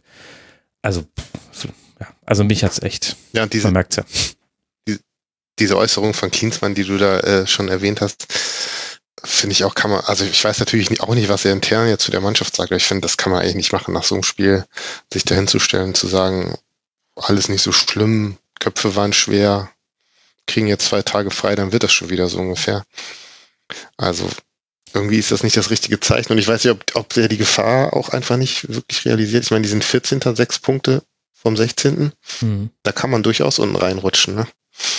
Ich meine, er hat das schon auch gesagt in der PK, wir müssen nach hinten gucken und es geht jetzt dann eben in den Spielen. Also die nächsten Partien sind jetzt die entscheidenden für Hertha BSC. Also man spielt in Paderborn, zu Hause gegen Köln und in Düsseldorf. Das heißt, da sind äh, zwei Mannschaften mit dabei, die aktuell hinter Hertha stehen und eine, die eventuell noch hinter Hertha rutschen kann, weil die, mit denen ist man gerade punktgleich. Also das stimmt natürlich. Man hat alles noch in der eigenen Hand und so weiter. Vielleicht kommt daher auch diese Lockerheit und man kann ja auch nicht darüber hinweg diskutieren, dass dieses diese unglückliche Niederlage im DFB-Pokal, das ist für eine Mannschaft, die auch nicht gewohnt ist, englische Wochen zu spielen, dass es sowohl physisch als auch psychisch ein Faktor ist für so eine Partie. Aber, aber ich will jetzt mal sehen, wie die in Paderborn spielen, ganz im Ernst. Also das, und dann vor allem zu Hause gegen Köln und, und in Düsseldorf. Da, da liegt dann der Ball im Anstoßkreis und beide Mannschaften sagen, nee, nehmt ihr ihn. Wir hatten nicht vor, ein Aufbauspiel zu machen. Wir warten auf eure Fehler. Also. Pff. Ja, aber das hatten wir ja schon bei Hertha gegen Schalke. Ja, ja, genau. Und was für, und ich meine, klar, man kann dann im Positiven sagen, Punkt geholt und jeder Punkt ist wichtig. Kann man nicht gegen argumentieren, stimmt. Aber, naja. Gut. Ich meine, ich mein, Hertha ist halt auch, glaube ich, ich, also ich weiß nicht, man kann noch nicht mal sagen, die wollen nicht, die können halt auch einfach irgendwie wirklich nicht. Also das ist, wenn du dir anguckst, die hatten, ich, also gefühlt extrem viele Ecken also es war zumindest der Wille da, nach vorne irgendwie was zu machen. Aber sie können es halt einfach nicht. Ja, zehn Ecken waren es, also, genau. Also ich, ich, ich wüsste auch nicht, wer jetzt. Ich meine, gut, äh, Grujic hatte jetzt, Grujic, ich habe es heute auch nicht so mit äh, reden. hatte jetzt halt auch echt nicht einen guten Tag. Wolf sowieso nicht. Der ist ja dann auch noch fürs nächste Spiel sowieso erstmal weg. Hm. Äh, aber ich, ich bin mir nicht mal sicher, das ist bei Hertha noch nicht mal dieses, ach, wir wollen einfach nur nicht, weil uns reicht ein Punkt, wir gucken mal, dass ein Punkt reicht, sondern wir wollen nicht, weil wir wissen, dass wir es nicht können. Ja. Und ich meine, also es war ja jetzt auch, das Tor war ja ein Eigentor, immerhin. Also, sie schaffen es ja zumindest, dass der Gegner ein Tor für sie schießt. Das ist ja auch schon mal etwas. Ja, also es ist schon, ist schon einfach irre, wie du mit einer solchen, mit einer solchen Mittelfeldzentrale auf dem Papier, also du hast da so viele Optionen, wenn auch einige verletzungsbedingt lange gefehlt haben, unter anderem ja Meier, wie dann das dabei herauskommen kann und wie du vor allem dann auch mit der, mit dem Wintertransfer mit Askasiba einen Akzent setzt, wo man sich fragt, ist das tatsächlich das Problem bei Hertha? Ist das eure Problemanalyse gewesen? Ich meine, es wird ja wahrscheinlich für den Nichtabstieg reichen und, und das ist ja völlig, wie gesagt, nochmal, es ist ja legitim, dass die erstmal nach unten gucken. Wenn die jetzt Hurra-Fußball nach vorne spielen würden und 3 zu 4 verlieren, stünde ich jetzt, äh, derselbe, der gerade kritisiert hat, äh, stünde dann einfach nur da und hätte eine andere Kritik, würde nämlich sagen, ey Leute, ihr müsst mal verteidigen, so steigt ihr nämlich ab. Also ja, es ist legitim. Aber die, die, die die Außenwirkung ist halt schon, hinterlässt einen halt schon mit vielen Fragezeichen auf dem Gesicht. Und ja, Zuschauerschnitt, schwieriges Argument äh, bei, bei Hertha, weil so niedrig ist er gar nicht. Er wirkt immer so niedrig wegen des Stadions und Stadion sowieso nochmal ein ganz heißes Thema. Aber trotzdem sorgt man jetzt auch nicht gerade dafür, dass da irgendwelche Funken sprühen können von den Rängen auf, auf dem Platz oder halt umgekehrt, wenn man so spielt. Und das ist halt auch ein Faktor, der mit dazukommt. Ich meine, da werden wir ja im Werder-Segment auch nochmal drüber sprechen. Das fehlt ja da unter anderem gerade auch in den Heimspielen, bis auf äh, das äh, Dortmund-Spiel. Also man macht sich da auch dann nochmal durch diese Spielweise, wird das dann nochmal doppelt schwer, hat man nochmal doppelten Malus, weil da kann ich ja auch jeden Zuschauer verstehen, der es da nicht schafft, irgendwie totale Begeisterung über 90 Minuten aufrechtzuerhalten. Wie, wie soll man das hinkriegen, wenn man Drogen abschwört? Sorry.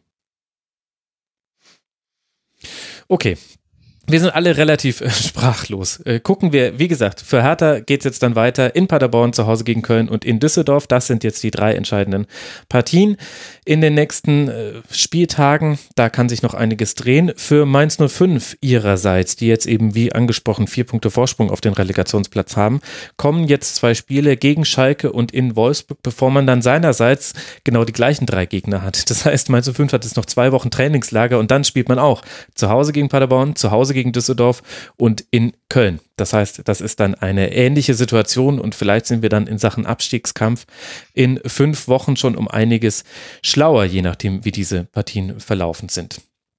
Wenn wir dann eh schon indirekt über Paderborn gesprochen haben, dann lasst uns auch auf deren Spiel schauen. Auf Schalke. Es gab 15 Schüsse für jedes der beiden Teams. Es gab elf Ecken für Schalke, zehn für Paderborn. Also speaking of äh, viele Ecken, da hatten wir noch mehr in dieser Partie. Hört sich jetzt gar nicht so sehr nach einem 1 zu 1 an, war es aber am Ende. Und ausgeglichen sind ja die Werte immerhin auch. Schalke trifft nach einer schwachen ersten Halbzeit in einer deutlich besseren zweiten durch Kutucu, aber Jasula gleicht für Paderborn aus und zwar nach einer der elf Ecken war das dann tatsächlich der Fall. Nein, zehn war es, Entschuldigung. Yvonne, wie haben dir denn beide Mannschaften gefallen?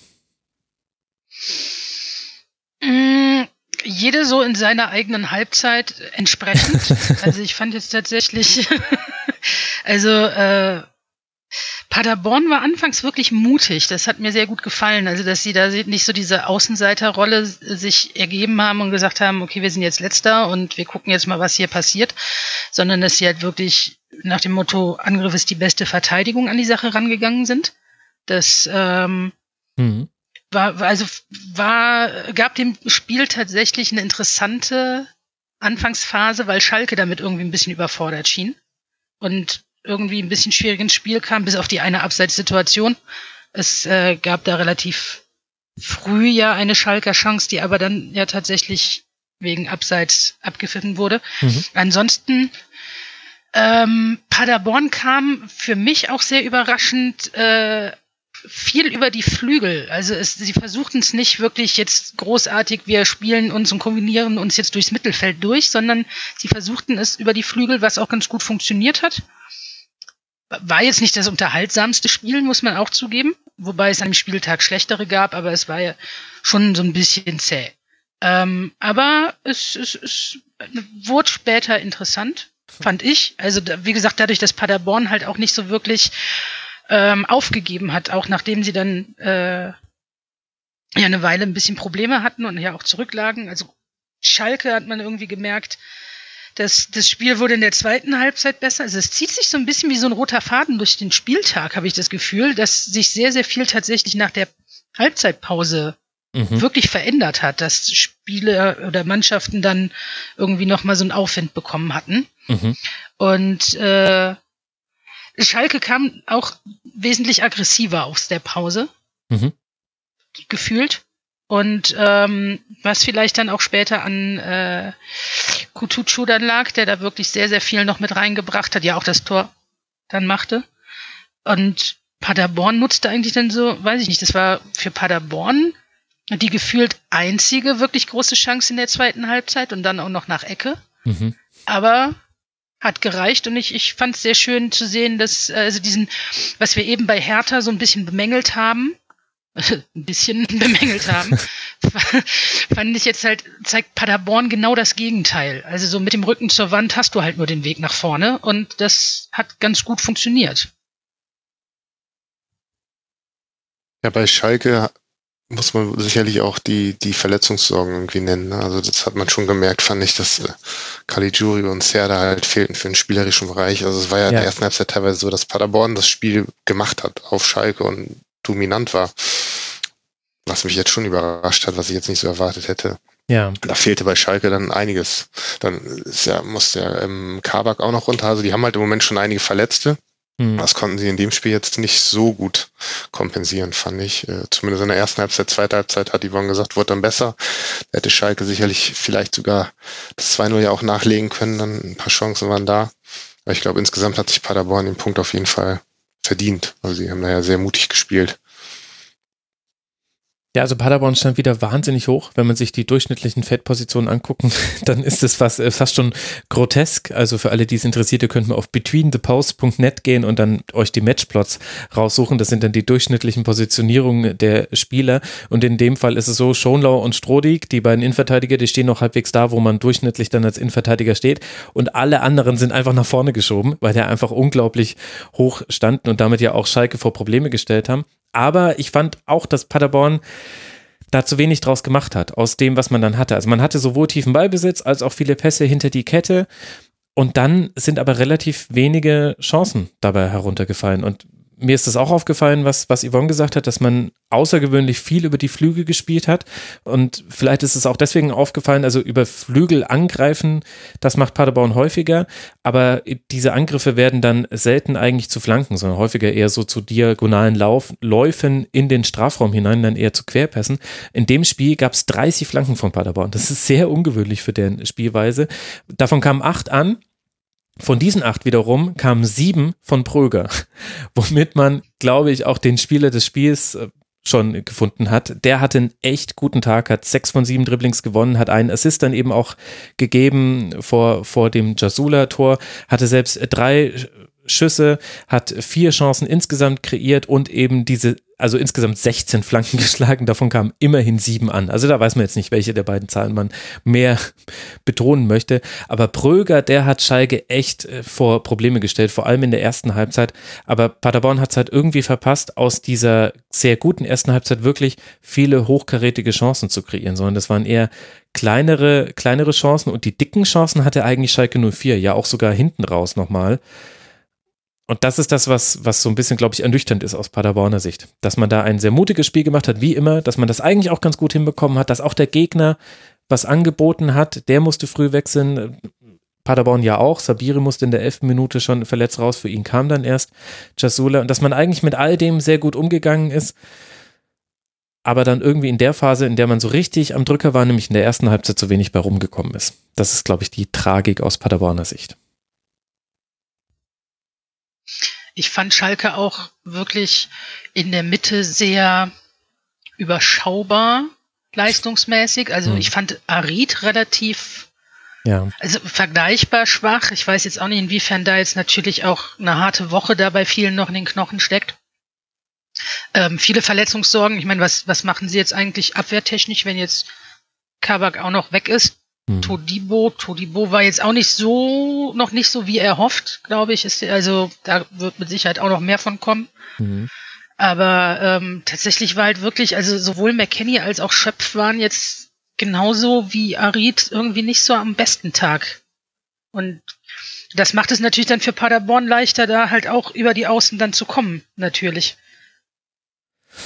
Ja, das stimmt. Wobei McKenny fand ich in der zweiten Halbzeit dann deutlich besser. Also da war es wieder so der alte McKenny, der irgendwie Ballgewinne im Mittelfeld hat, den Gegenzug einleitet, äh, immer in der richtigen Situation mal den Steckpass spielt oder die Flanke schlägt. Äh, Kopfballstark ist er sowieso. Also in der zweiten Halbzeit hat mir McKenny eigentlich ganz gut gefallen. Aber ja, Harit hatte auch, hatte auch gegen den Ball Probleme ich meine, ein bisschen hat man ja auch schon gesehen an der Aufstellung von Timo Becker. Das ist ja eh interessant, dass wir ja ein paar Spieler hatten in wichtigen Spielen, die man zum ersten Mal dann über die ganze Zeit sehen konnte. Also das war ja bei Leverkusen zum Beispiel Tabsoba, der so gut hinten in der Dreierreihe gespielt hat, dass wir ihn gar nicht erwähnt haben, als wir vorhin über Leverkusen gegen Dortmund gesprochen haben. Hier war es jetzt Timo Becker, der hatte Situationen in beide Richtungen. Also hat jetzt kein, kein ganz schlimmes Spiel gemacht, aber hatte halt mit Antwi Ajay halt auch den Gegenspieler, der wirklich mit Tempo kommt und dich echt vor Probleme stellt. Und das hat man halt in der ersten Halbzeit auch manchmal gemerkt. Verliert auch das, also Becker verliert das Kopfballduell, glaube ich, gegen Jasula vor dem 1-1, ne? Ja. Ist natürlich äh, auch ein kopfballstarker Gegenspieler, aber Wobei er ja. auch gegen zwei Spieler, glaube ich, stand, äh, Becker, wenn ich mich gerade ja. richtig erinnere. Ja, die also. Zuordnung stimmte nicht, das stimmt. Aber irgendwie, irgendwie kommt er nicht richtig in, das, in den Zweikampf rein. Vielleicht war Jasula auch gar nicht sein Gegenspieler, will ich nicht sagen. Aber er steht da halt dabei und sieht, sieht dann halt erstmal so aus, als kommt er nicht hoch zum Kopfball. Fand aber, äh, war ja sein Startelfdebüt. Mhm. Das schon ganz ordentlich gemacht insgesamt. Ne? Ja. ja, Jasula war ja auch eigentlich gar nicht geplant als Gegenspieler, ne? Also das war ja auch eine sehr ja. frühe Wechslung. Ja, stimmt. Also, rein, ja. Ich meine, das hatte ist er deswegen einfach kein Gegenspieler, aber das darf ja eigentlich auch nicht passieren. Gut, das ist ja vielleicht auch das Positive, was man aus Schalke Sicht mitnehmen kann. Also äh, das Negative ist, dass es jetzt schon wieder, also das hat man jetzt schon häufiger in der Rückrunde gesehen, dass quasi einzelne Halbzeiten nicht gut waren. Das Positive ist aber, dass man es ja geschafft hat, eine deutlich bessere zweite Halbzeit äh, zu spielen und dass man ja auch, dass es unter anderem auch an einem sehr guten Leo Zingel äh, lag, dass man das nicht doch noch irgendwie gewonnen hat. Also da waren schon viele gute Aktionen mit dabei. Ochipka hat eine Reihe von guten Szenen gehabt, fand ich Kutucu nach seiner Einwechslung definitiv. Also kam schon in der 56. Minute und hat eine Veränderung gebracht in der Offensive. Und dann glaube ich aber, dass wir alle drei das Problem haben, dass wir mit unserer Analyse nie mit dem mithalten können, was Dr. Shop Chopper unter mitmachen.rasen.de geschrieben hat. Und ich weiß, dass wir alle drei es gelesen haben. Der hat in ich schätze jetzt einfach mal 6000 Zeichen, die bisherige Rückrunde von Schalke 04 analysiert, hat da verschiedene Punkte rausgenommen, wie Intensität, Abläufe, den Offensivplan und auch die Rolle der Außenverteidiger. Das haben wir jetzt gerade so ein bisschen angekratzt. Und ich glaube, wir alle drei haben das Gefühl, egal was wir jetzt zu Schalke sagen, wir könnten noch eine halbe Stunde über Schalke sprechen. Wir werden wahrscheinlich nicht alle seine Punkte abarbeiten. Deswegen empfehle ich einfach an der Stelle, liebe Hörerinnen und Hörer, wenn euch das interessiert, geht auch mitmachen.rasen.de im Input-Thread zu diesem Spieltag hat Dr. Chopper diesen wirklich sehr interessanten Kommentar verfasst. Wir haben ein paar Dinge schon so ein bisschen angerissen, die er besprochen hat, aber er ist dann nochmal mehr in die Tiefe reingegangen. Ich glaube, bei diesem Verweis würde ich es dann belassen. ist doch toll, wenn ein Forum einem so dann sogar die Arbeit abnimmt. Für Schalke geht es jetzt dann nach Mainz, bevor man zu Hause gegen Raber Leipzig spielt. Und der SC Paderborn spielt jetzt zu Hause gegen Hertha BSC, dann gegen die Bayern und dann kommt eben für Paderborn auch dieser Dreiklang aus äh, Mainz 05, 1. FC Köln und Fortuna Düsseldorf. Drei Mannschaften in unmittelbarer Umgebung und Hertha BSC könnte man ja streng genommen oder muss man eigentlich streng genommen auch noch mit reinrechnen. Das ist eine sehr, sehr wichtige Phase für Paderborn. Die lief in der Hinserie nicht so erfolgreich. Da hat man es nur geschafft, gegen Fortuna Düsseldorf zu gewinnen. Ansonsten setzte es da gegen alle direkten Konkurrenten Niederlagen. Gefühlt vom Beobachten her ist Paderborn aber in einer besseren Verfassung, in einem stabileren Zustand als in der Hinserie. Mal gucken, ob sie das dann bestätigen können. Womit wir auch schon zwei Mannschaften beziehungsweise eine Mannschaft genannt haben, über die wir jetzt sprechen wollen, nämlich Fortuna Düsseldorf. Die spielen in Wolfsburg 1 zu 1, wo wieder zwei verschiedene Halbzeiten zu beobachten sind. Nicht nur, weil die Mannschaften die Spielrichtung wechseln, sondern eben weil es auch so ist. Wolfsburg spielt keine gute erste Halbzeit und in der zweiten Halbzeit dann besser und das auch noch in Unterzahl besser als äh, zu elft. Und der Trainer der Fortuna, Uwe Rösler, sagt danach sogar, der Platzverweis für den Gegner sei schlecht für die eigene Mannschaft gewesen. Ja, also es war ein seltsames Spiel für Wolfsburg. Irgendwie hat da nicht so wirklich gepasst. Matthias Zimmermann macht für Fortuna Düsseldorf in der 13. Minute das 1 zu 0. In der 48. dann fliegt eben Pongracic nach einem Ellbogenschlag. In der 50 macht Renato Steffen das 1 zu 1 und das war es dann. Mehr passierte nicht wirklich. Christoph, was ist jetzt dann äh, von diesem Spiel äh, zu halten? Ja, also ich habe schon den Eindruck, dass Düsseldorf der Trainerwechsel erstmal ganz gut getan hat. Also auch wenn sie jetzt im, im, Pokal haben sie ja gewonnen, aber in der Liga jetzt noch nicht die großen Punkte eingefahren haben mit zwei Unentschieden, aber hast du ja schon gesagt, erste Halbzeit waren, waren sie ziemlich gut, haben halt auch tatsächlich Fußball gespielt. Das Tor war ja auch sehr, sehr gut herausgespielt, aber auch sonst, ja. äh, also schon einen spielerischen Faktor mit reingebracht und jetzt nicht so diesen klassischen äh, Abstiegskampf hinten reinstellen, abwarten Fußball gespielt. Das fand ich erstmal ganz, ganz angenehm. Ähm, hätten aus meiner Sicht auch den Sieg verdient gehabt. Zweite Halbzeit war dann irgendwie ein Bruch drin, auch nach der roten Karte, also bei Düsseldorf vor allen Dingen, was, was man ja immer schwer erklären kann, passiert aber ja öfter mal, weil, weiß ich nicht, wieso sie dann in Überzahl erstmal so eine ganze Zeit lang brauchten, um sich zu sammeln, um sich darauf einzustellen. Am Ende kam Düsseldorf ja noch mal ein bisschen auf, mhm. aber äh, die haben natürlich auch ja seit dem ersten Spieltag in Bremen kein Auswärtsspiel mehr gewonnen. Da ist jetzt ein Punktgewinn in Wolfsburg auch jetzt nicht so schlecht.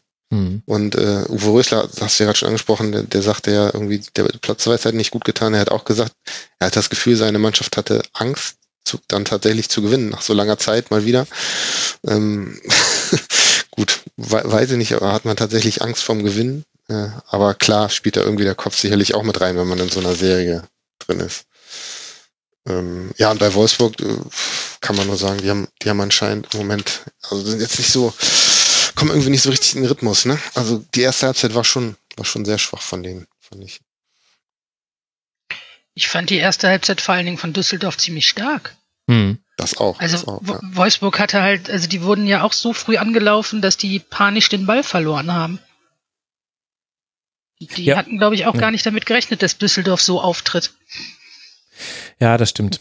Das stimmt. Und Düsseldorf hat da viel direkt gespielt. Also genau das, was du gesagt hast, Christoph, das stimmt ja für die zweite Halbzeit, dass man auch wirklich das Gefühl hat, äh, Düsseldorf war so ein bisschen gehemmt und dann kassiert man auch noch in Überzahl sehr schnell nach der roten Karte dieses 1 zu 1, wo man nicht gut sortiert ist in der Abwehr, also wo es fast so aussah, als hätte Düsseldorf einen Spieler verloren und muss sich erst neu orientieren und nicht Wolfsburg. Und in der ersten Halbzeit war aber genau diese Überzeugung da. Also die erste Halbzeit von Düsseldorf hat mich auch viel mehr an das äh, erinnert, was man in Lautern gesehen hat unter der Woche von Düsseldorf. Und zwar würde ich sagen, ab dem 1 zu 1, also wo man den schnellen Ausgleich gemacht hat nach dem Rückstand.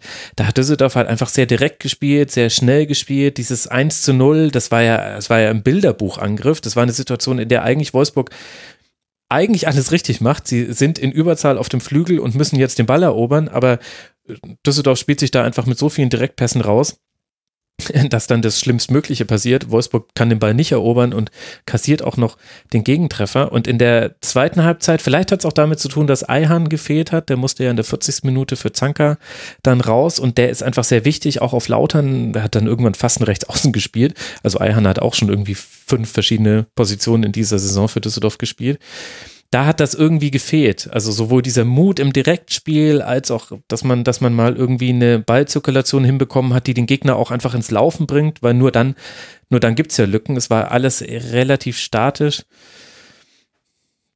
Ja, also vielleicht ist Eihan da auch noch ein Faktor, den man, den man nicht komplett vergessen sollte. War so ein bisschen mein Gefühl in der zweiten Halbzeit. Ich hätte eigentlich gerne gesehen, wie Eihan das gelöst hätte. Ich glaube auch, dass, also wenn ich das richtig im Kopf habe, dass Glasner zumindest, also er wurde ja, also Wolfsburg wurde ja tatsächlich sehr von Düsseldorf überrascht, woraufhin aber dann auch Glasner nachher umgestellt hatte, ich glaube tatsächlich auf eine Fünferkette. Und dann wurde es natürlich ein bisschen schwieriger. Ja. für äh, Düsseldorf dann da auch durchzukommen. Also da merkt man dann schon noch, dass äh, das immer noch ein unheimlich gutes Mittel ist, gegen jeden Gegner oder fast jeden Gegner sich erstmal zu verbarrikadieren und äh, sich was Neues auszudenken. Und das war, glaube ich, dann auch so der Punkt, wo es anfing für Düsseldorf schwieriger zu werden.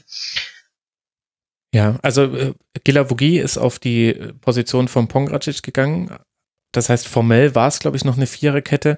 Es war aber immer wieder so, dass, dass Arnold und Schlager, die haben ihre Spieler einfach begleitet. Also Tommy und Zimmermann sind ja dann diejenigen, die über den Flügel kommen und Berisha und Morales haben ja im Halbraum eigentlich eine ganz gute Rolle in der ersten Halbzeit gespielt.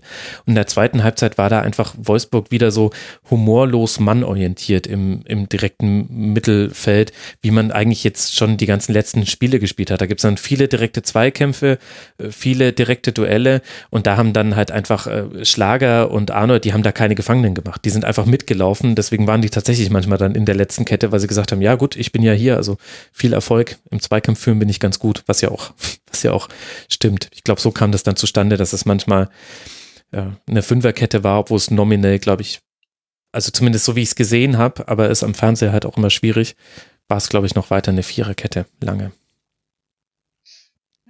Aber das sind ja schon wieder Details, die eigentlich nichts nichts aussagen. Vielleicht hat bei Wolfsburg auch Wout Weghorst gefehlt. Das kommt noch mit dazu. Also wenn wir über Eihahn sprechen bei Düsseldorf, muss man dazu sagen, dass Weghorst ja erst zur zweiten Halbzeit kam. Für ihn ging Ginczek runter.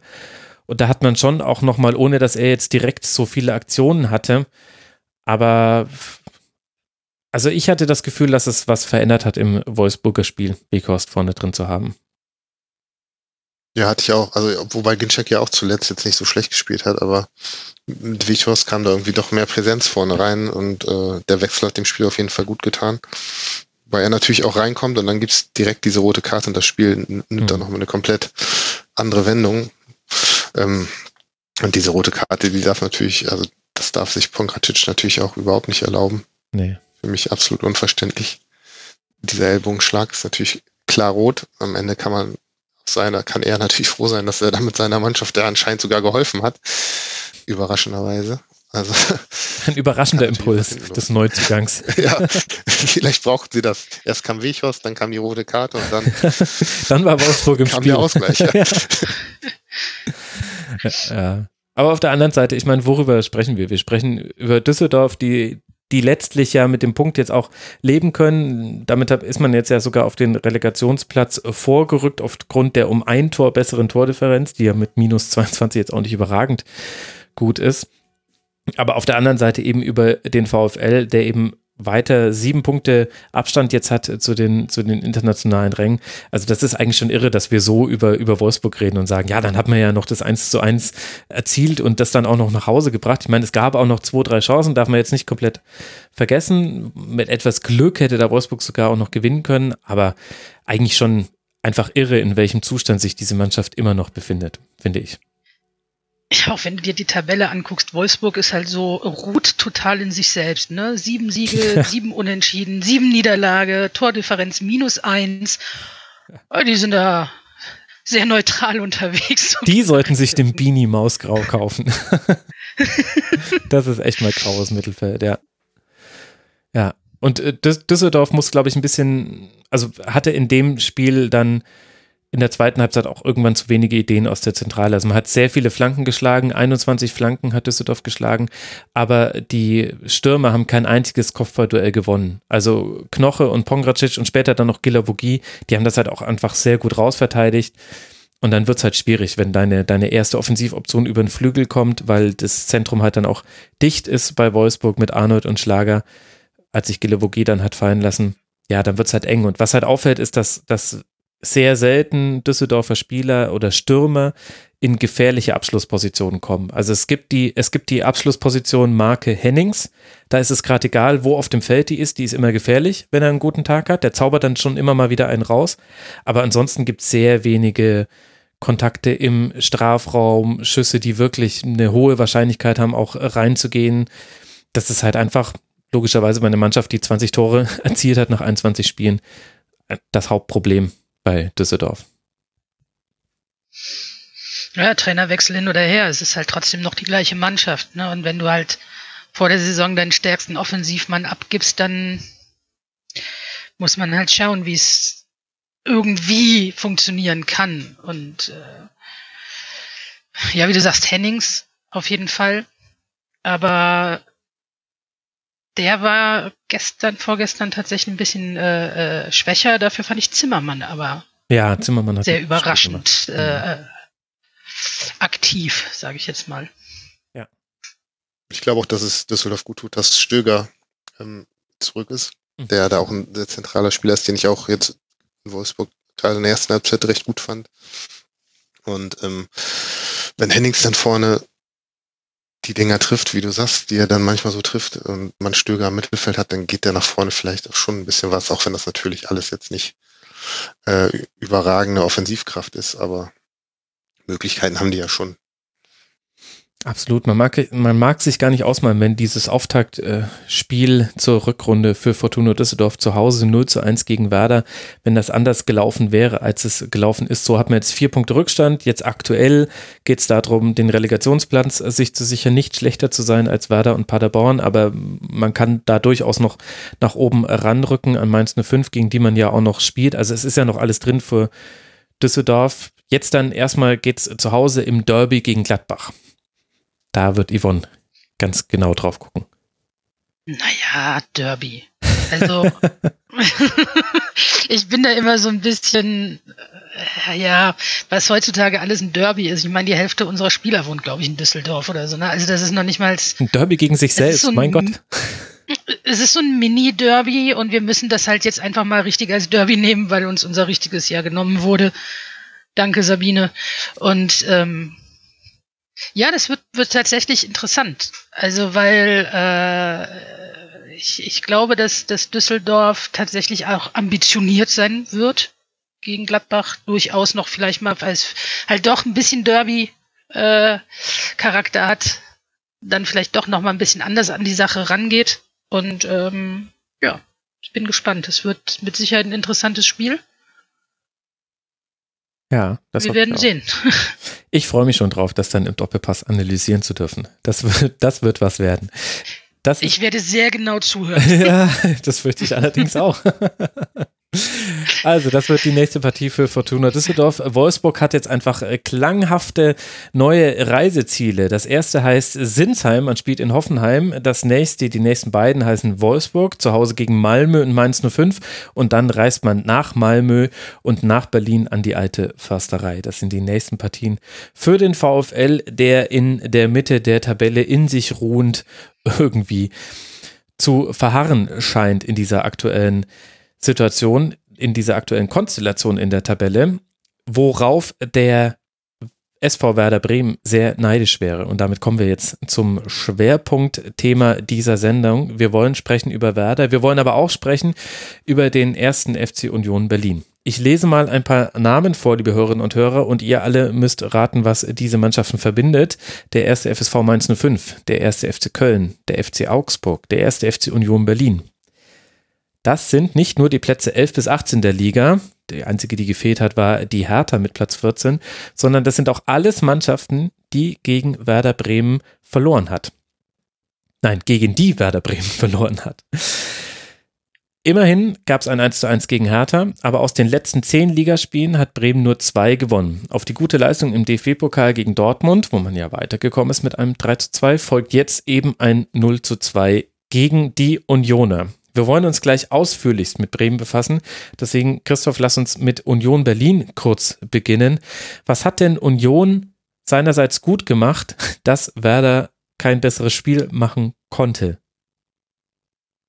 Ja, Union hat ja im Prinzip so gespielt, wie, wie viele Gegner schon im Weserstadion gespielt haben, die diese Saison damit auch Erfolg hatten. Also die haben ja ähm, erstmal recht äh, tief gestanden, ähm, gut verteidigt, abwarten gespielt und äh, quasi ja auf äh, Fehler und Konterchancen äh, gelauert. Und die entstehen gegen Werder halt immer.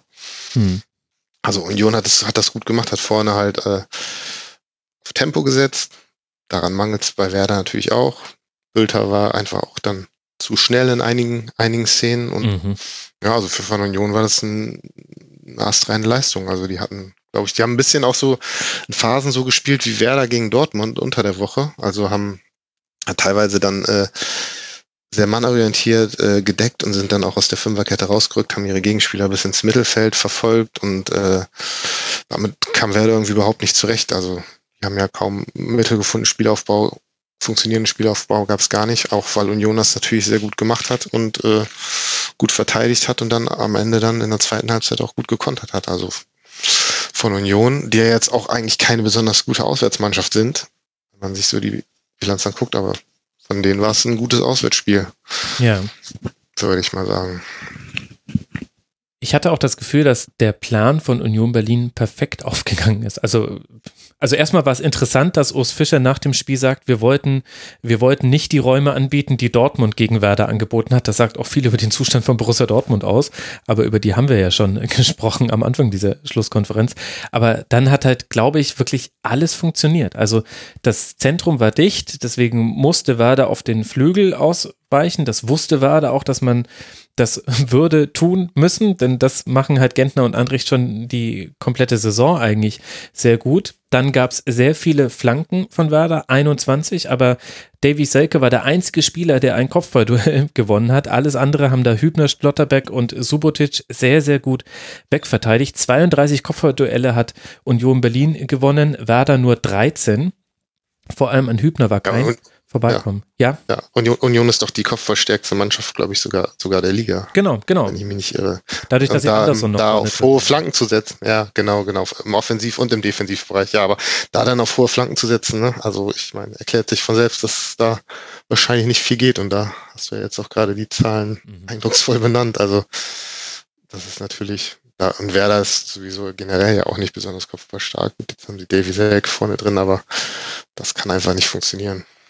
Genau, und der Rückraum ist aber auch immer relativ gut besetzt bei Union. Also du, du kriegst auf den Flügeln deine Chancen, aber die verteidigen auch wirklich Flanken sehr gut. Also jetzt nicht nur, dass sie sie rausköpfen, sondern du hast auch selten die Anspielstation im Rückraum des Strafraums. Es gab mal ein Spiel, da hat es Union zweimal zugelassen, da haben wir auch direkt verloren. Aber ansonsten kann ich mich gerade an keinen Spiel von Union, und ich habe ja alle über 90 Minuten gesehen, erinnern, wo das so richtig äh, schlimm gewesen wäre. Dann spielt Union sehr nickelig, sagt man dazu. Also 17 Fouls gab es in dem Spiel. Das war jetzt alles, äh, die meisten davon waren jetzt nicht schlimm, aber das führt halt auch dazu, dass überhaupt kein Rhythmus entsteht bei, diese, bei dieser Partie. Also wenn, auch wenn du das im Nachhinein nochmal anguckst, dann, dann merkst du, wie, wie schwer es dann so eine Mannschaft wie Werder, die ja auch irgendwie in so eine Art Flow reinkommen muss, wenn irgendwas gehen soll. Ja, wie sollen die da reinkommen, wenn ständig das Spiel unterbrochen ist, wenn dir ständig jemand auf den Füßen steht? Und, und Union spielt wahnsinnig diszipliniert hinten raus. Die hatten sieben Ballverluste im ganzen Spiel. Das ist ein, ein irrer Wert, denn Ballverlust ist ja auch irgendwie vorne der Flügelspieler verliert mal den Ball. Also wahnsinnig gut.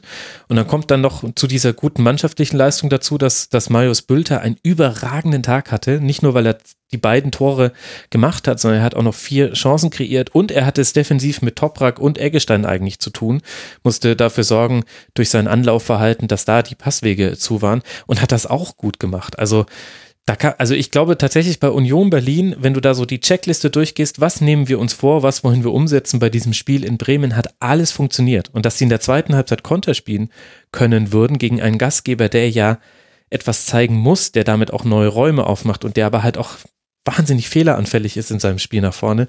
Das war ja klar. Und dann spielst du die so bilderbuchmäßig aus. Also für Union Berlin, glaube ich, wirklich der perfekte Nachmittag. Ja, wobei sie natürlich auch, äh, klar, Plan voll erfüllt, aber es war jetzt auch nichts wirklich Überraschendes bei Union dabei. Also genau so hat man sie erwartet. Ich meine, hm. was du gesagt hast mit den Fouls, den Spielfluss unterbrechen, das machen sie halt gerne. Sie sind kopfballstark, das weiß man. Also sie spielen auf Konter, sind da gefährlich, das weiß man alles. Das war jetzt nicht überraschend. Sie haben es natürlich dann sehr gut umgesetzt. Das muss man ihnen lassen, aber in erster Linie kommen wir wahrscheinlich auch gleich zu. Lag es dann auch an vielen Versäumnissen auf Bremer Seite, dass, dass sie es so gut ausspielen konnten. Ja, lass doch da, da mal drüber sprechen, denn das ist ja dann verkappt dann schon eine sehr de deutliche Kritik an Bremen, wenn man sagt, Union hat eigentlich nichts Überraschendes gemacht, aber das hat halt gereicht, um einen, ich möchte sagen, ungefährdeten 2 zu 0 Sieg einzufahren. Und das ist ja nicht das erste Mal. Werder hat schon so oft jetzt äh, zu Hause gegen, gegen vermeintlich deutlich schwächere Mannschaften äh, verloren. Das ging ja am ersten Spieltag noch kurios los gegen Düsseldorf, aber das hatten wir ja auch vor Ende der Hinrunde. Zu Hause gegen Paderborn verloren. Man hat zu Hause gegen Augsburg verloren jetzt in der Rückrunde und jetzt eben gegen Union Berlin. Was ist da los? Ja, die haben ja zu Hause, wer hat ja zu Hause überhaupt erst, erst ein Spiel gewonnen und das war gegen Augsburg im September, glaube ich. Also die haben zu Hause wirklich große Probleme, wenn die Gegner so wie Union jetzt tief stehen, wenn Werder als Gastgeber das Spiel machen muss und äh, da fehlt es an Ideen, da fehlt es an Tempo und da, da finden sie keine Lösung. Da hatte auch nach dem Spiel von Hoffenheim in Bremen ja auch Schreuder so mal so gesagt, also quasi kann man nach einem gewonnenen Spiel natürlich immer leicht sagen, aber er sagte dann, unser Plan ist genau aufgegangen. Wir wollten mhm. erstmal nicht viel machen, uns äh, äh, stabil hinten reinstellen und dann abwarten und irgendwann äh, macht der Gegner die Fehler. Und so hat ja Union jetzt im Prinzip auch gespielt, so haben viele andere auch gespielt und das ist, funktioniert ja immer wieder. Und bei Werder ist einfach irgendwie keine, keine Entwicklung zu erkennen. Und sie haben gerade in den Heimspielen große Probleme gegen Dortmund. Das war ein Sonderfall, es war Pokal, es war sowieso eine ganz, ganz andere Situation, aber auch da mussten sie natürlich auch nicht so viel fürs Spiel tun. Da konnten sie eher eher auf die Umschaltmomente setzen. Aber wenn sie halt gegen so Gegner spielen wie Union, wo sie selbst das Spiel machen müssen, wo sie jetzt irgendwie 70 Prozent Ballbesitz hatten, aber damit nichts anfangen konnten, weil hat Florian Kofeld ja teilweise auch genau analysiert, also richtig analysiert, äh, kein, kein Tempo in den, in den Zuspielen, keine Überzeugung, ja, also den Ball immer quer gespielt und äh, dann wurden sie quasi auf die Flügel gedrückt, wollten auch mehr über die Flügel spielen, aber haben sie ja in der zweiten Halbzeit die Flügel in vielen äh, Situationen gar nicht besetzt. Also hm.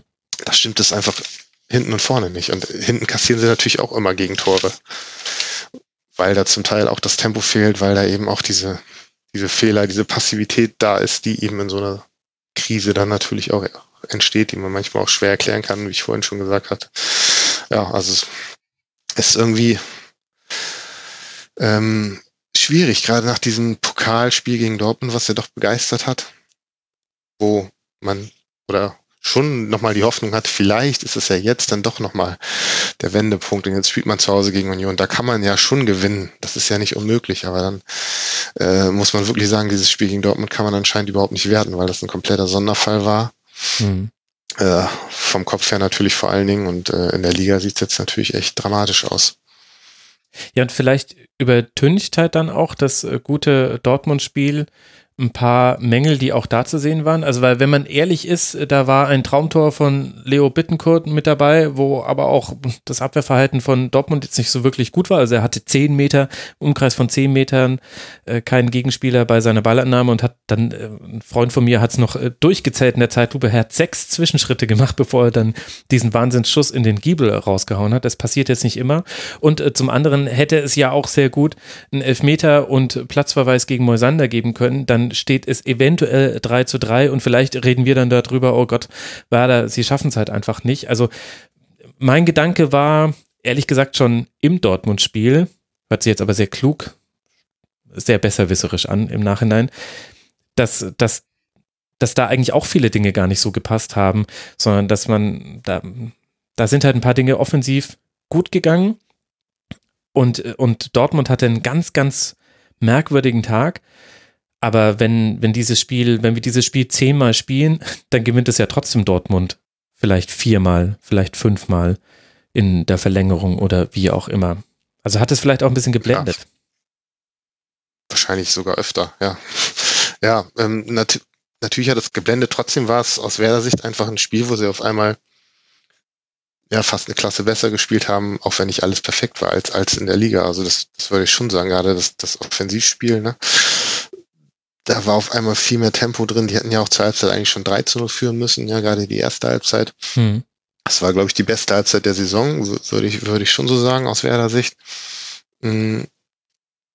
Klar, du hast natürlich auch recht, dass es auch da Mängel gab und dass sie am Ende dann ein bisschen Glück hatten, Dortmund auch noch Chancen hatte, die Pavlenka gut hält und so. Das, die hätten das Spiel auch verlieren können, aber es war natürlich auch, auch ein starker Gegner und ähm, dieses Spiel passt irgendwie dann doch nicht so richtig rein in die Spiele, die es seit, seit Dezember, kann man ja sagen, eigentlich jetzt so Woche für Woche in der Liga gab. Hm. Und ähm, also ich, ich weiß, haben sich natürlich alle gefragt, wie, wie ist das zu erklären, dass die gegen Dortmund auf einmal auch einzelne Spieler ja komplett anders auftreten und äh, dann ein paar Tage später sind sie wieder total verunsichert ist immer, äh, ist dann immer so ein bisschen abgenutzt, dieses, diese mentale Begründung. Ich, ich weiß, ich habe da auch mit, mit Dieter Eils drüber gesprochen, der hat halt gesagt, das ist genauso wie 1999, da haben wir, hat Werder ja den Pokal gewonnen und hat gerade so den Abstieg verhindert. Da ging in der Liga halt auch irgendwann gar nichts mehr und da waren sie immer froh, wenn sie diese Pokalspiele hatten, mhm. weil da musste sich dann einfach mal kein, keine Gedanken über Abstiegskampf machen, hatten diesen Rucksack nicht auf, wie er sagte und Vielleicht liegt es wirklich daran, dass sie dann am Dienstag irgendwie befreiter aufspielen konnten und jetzt äh, gegen Union hat man ja plötzlich wieder gemerkt, da war ja die Angst dann wieder greifbar. Ja, man, sie trauen sich ja auch einfach nicht riskante Pässe zu spielen, obwohl Florian Kofeld das seit Monaten fordert und sagt, spielt den Ball da vorne rein, spielt ihn in die, spielt ihn auch mal in das gegnerische Pressing rein oder spielt ihn auch mal riskant nach vorne und äh, wenn ihr einen Fehlpass spielt oder zwei oder drei, ist es egal, aber ihr versucht es ja und man kann den Ball ja dann auch wieder gewinnen, so wie es ja gegen Dortmund beim ersten Tor durch das Gegenpressing war. Mhm. Aber das haben sie ja gegen Union dann auch gar nicht mehr versucht. Es kam ja, also es war ja wirklich hin und her geschiebe. Es fing ja schon in der, in der Abwehr an, dass da die, der erste Pass einfach nicht scharf kam und dass sie das, das ist bei Werder aber ja schon seit fast seit Saisonbeginn ein Thema, dass das Kofeld sich immer wiederholt und immer sagt, spielt diese Pässe, geht das Risiko ein, keiner reißt euch den Kopf ab, wenn ihr auch vier, vier Pässe hintereinander spielt und die trotzdem traut sich das keiner mehr. Und wo würdest du dann ansetzen bei der, bei der Analyse? Also da könnte man jetzt ja aus beiden Richtungen argumentieren. Man könnte sagen, also plakativ, Florian Kofeld erreicht seine Mannschaft nicht, so meine ich es jetzt nicht, aber er sagt ihnen etwas und, und gibt ihnen aber nicht gleichzeitig das Selbstbewusstsein, es auch umzusetzen. Oder man könnte auch äh, von der Seite her argumentieren, dass man sagt, der Kader ist nicht mit Spielern bestückt, wie eben zum Beispiel ein Kevin Vogt, bei dem man deutlich ein anderes äh, Selbstverständnis auf dem Platz sieht. Also in der Art und Weise, wie er sich abhebt von seinen Nebenmännern, sieht man ja, wo der Unterschied ist zwischen jemandem, der gerade mit Selbstbewusstsein in Spiele geht, was er eben noch aus Hoffenheim mitgebracht hat, obwohl er da aus anderen Gründen nicht berücksichtigt wurde, und eben den, den Nebenmännern. Mhm. Also, also ist es ja eine Kaderfrage die, oder eine Trainerfrage oder beides oder gar nichts davon?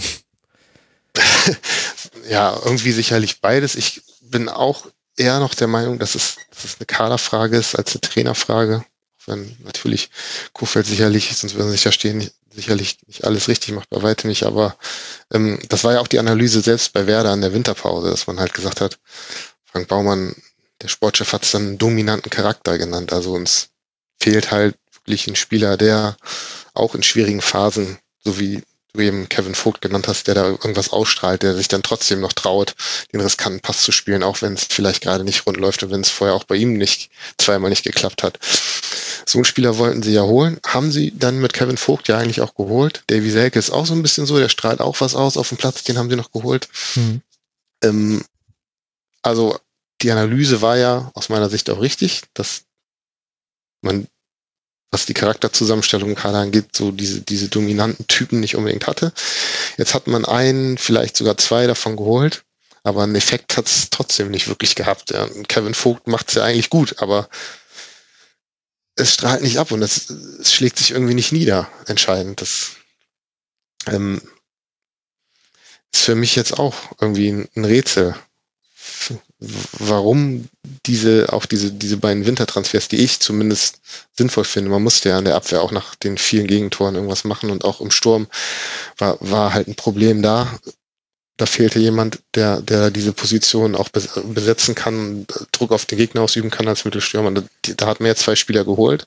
Mhm. Was aus meiner Sicht sinnvoll wäre. Wir können auch darüber diskutieren, ob man nicht auch eher das Mittelfeld hätte verstärken müssen, aber es lief halt ein, in keinem Mannschaftsteil in der Hinrunde wirklich gut. Und äh, dass da jetzt trotzdem in der Liga eigentlich gar kein Effekt eingetreten ist.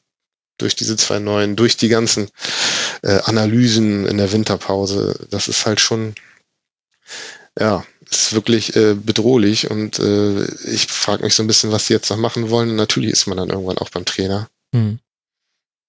Wie würdest du da die Situation von Florian Kofeld einschätzen?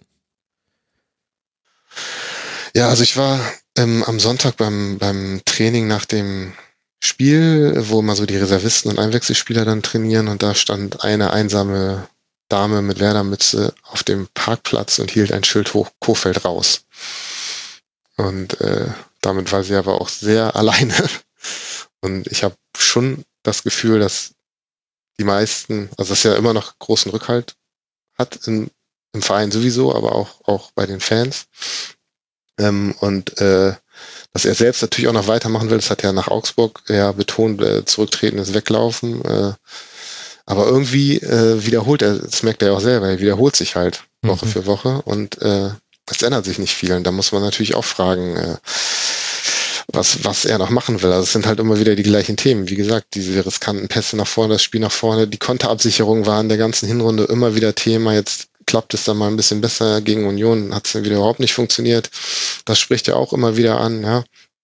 Also ähm, ihm fällt habe ich so das Gefühl inzwischen halt auch nicht mehr viel ein. Ne?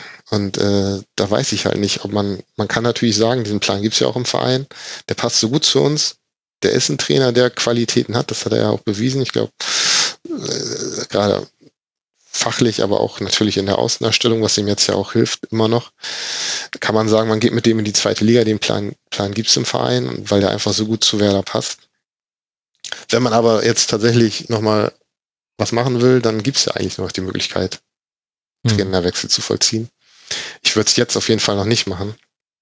Das ist meine, meine Meinung. Jetzt kommen halt auch schwierige Spiele gegen Leipzig und Dortmund. Das ist halt eine Sache, da tut man vielleicht dem neuen Trainer auch keinen Gefallen. Aber ich habe irgendwie noch das Gefühl, zumindest, äh, dass vielleicht Florian Kofeld doch noch irgendwie äh, was bewirken kann. Er zumindest ist davon überzeugt, das strahlt er, das strahlt er so aus. Mhm. Ähm, dann sollte ihm noch mal die Chance geben, aber ich, also ich wüsste an seiner Stelle jetzt auch nicht mehr, was ich noch machen soll, ne? Er hat auch die, Win die Winterpause hatte er ja, da haben sie alles ausführlich analysiert, haben sich auch teilweise sehr, sehr selbstkritisch geäußert, was, was alles so fehlte in der Hinrunde.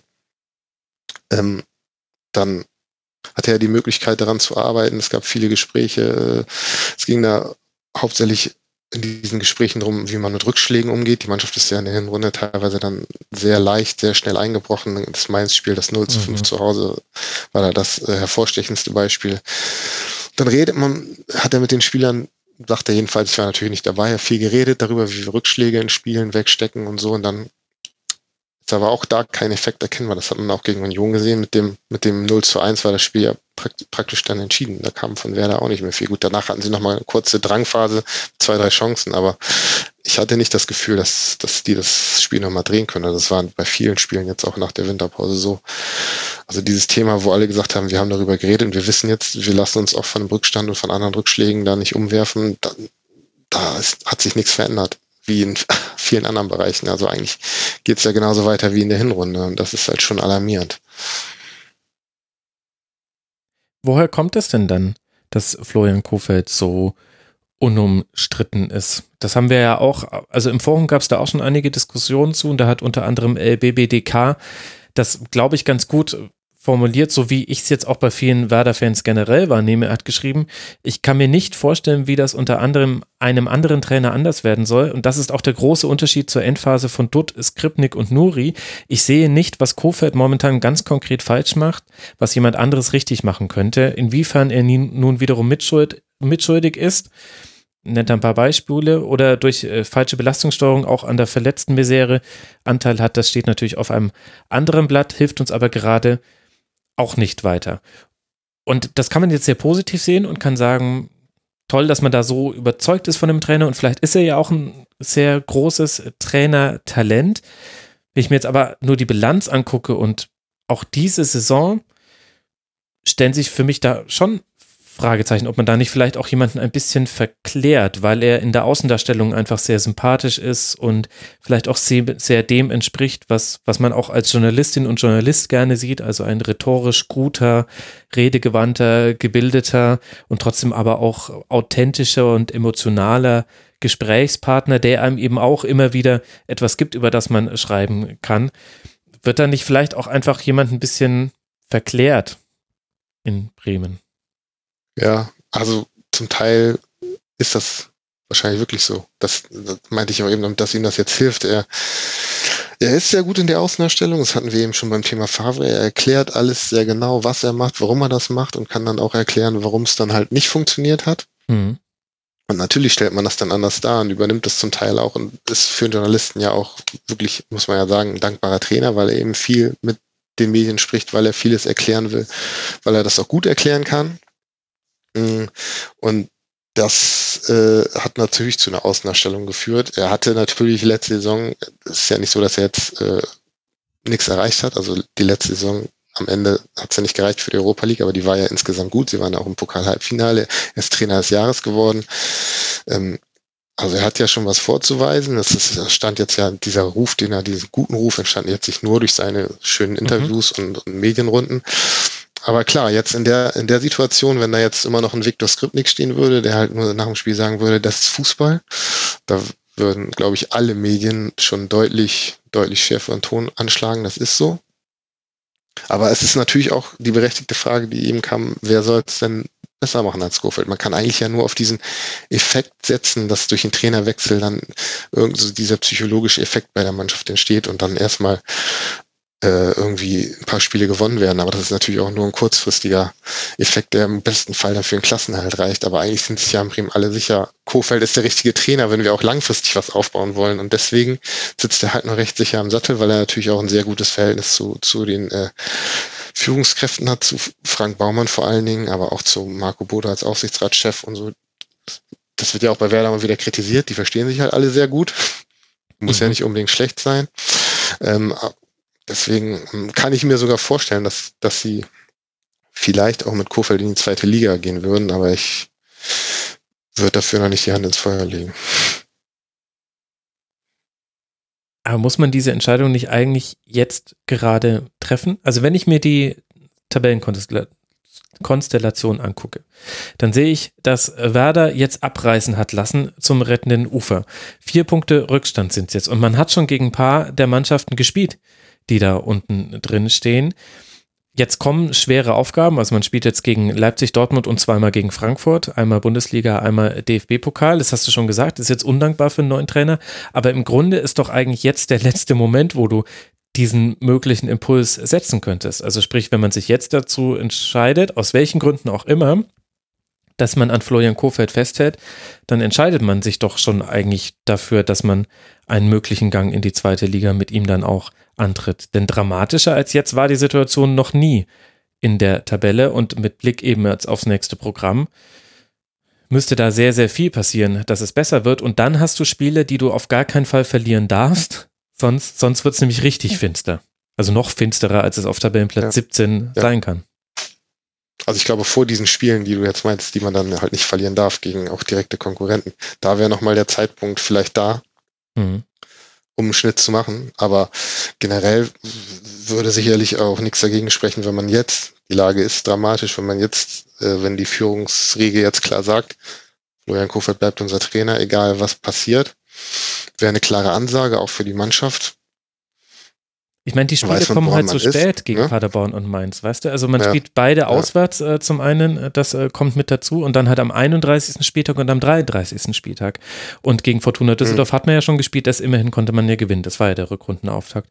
Aber und wenn ich mir angucke, wie, wie sich gerade bei anderen Mannschaften die Situation gestaltet, dann sehe ich eine höhere Wahrscheinlichkeit, dass Paderborn bis dahin Werder überholt haben wird und dass Düsseldorf vielleicht sogar noch sich ein Punktepolster hat, anfressen können. Das ist jetzt sehr spekulativ, das ist mir schon klar, aber will man wirklich jetzt sagen, okay, gut, dann gehen wir halt jetzt in die Spiele und warten, ob wir vielleicht am 31. oder halt irgendwann 29., 30. Spieltag die Reißleine ziehen und dann darauf hoffen, dass wir in zwei Spielen irgendwie zweimal gewinnen. Ich finde, gerade läuft man auf eine Situation zu, wo es sein könnte, dass das dann sogar schon gar nicht mehr reicht. Also, dass es dann nicht mehr reichen würde, unentschieden zu spielen gegen Paderborn, weil die nämlich dann eventuell vor Werder liegen und man das dann schon gewinnen muss. Und klar, das kannst du auch mit einem kurzfristigen Trainerwechsel hinkriegen, mit dem berühmten Einmal-Effekt.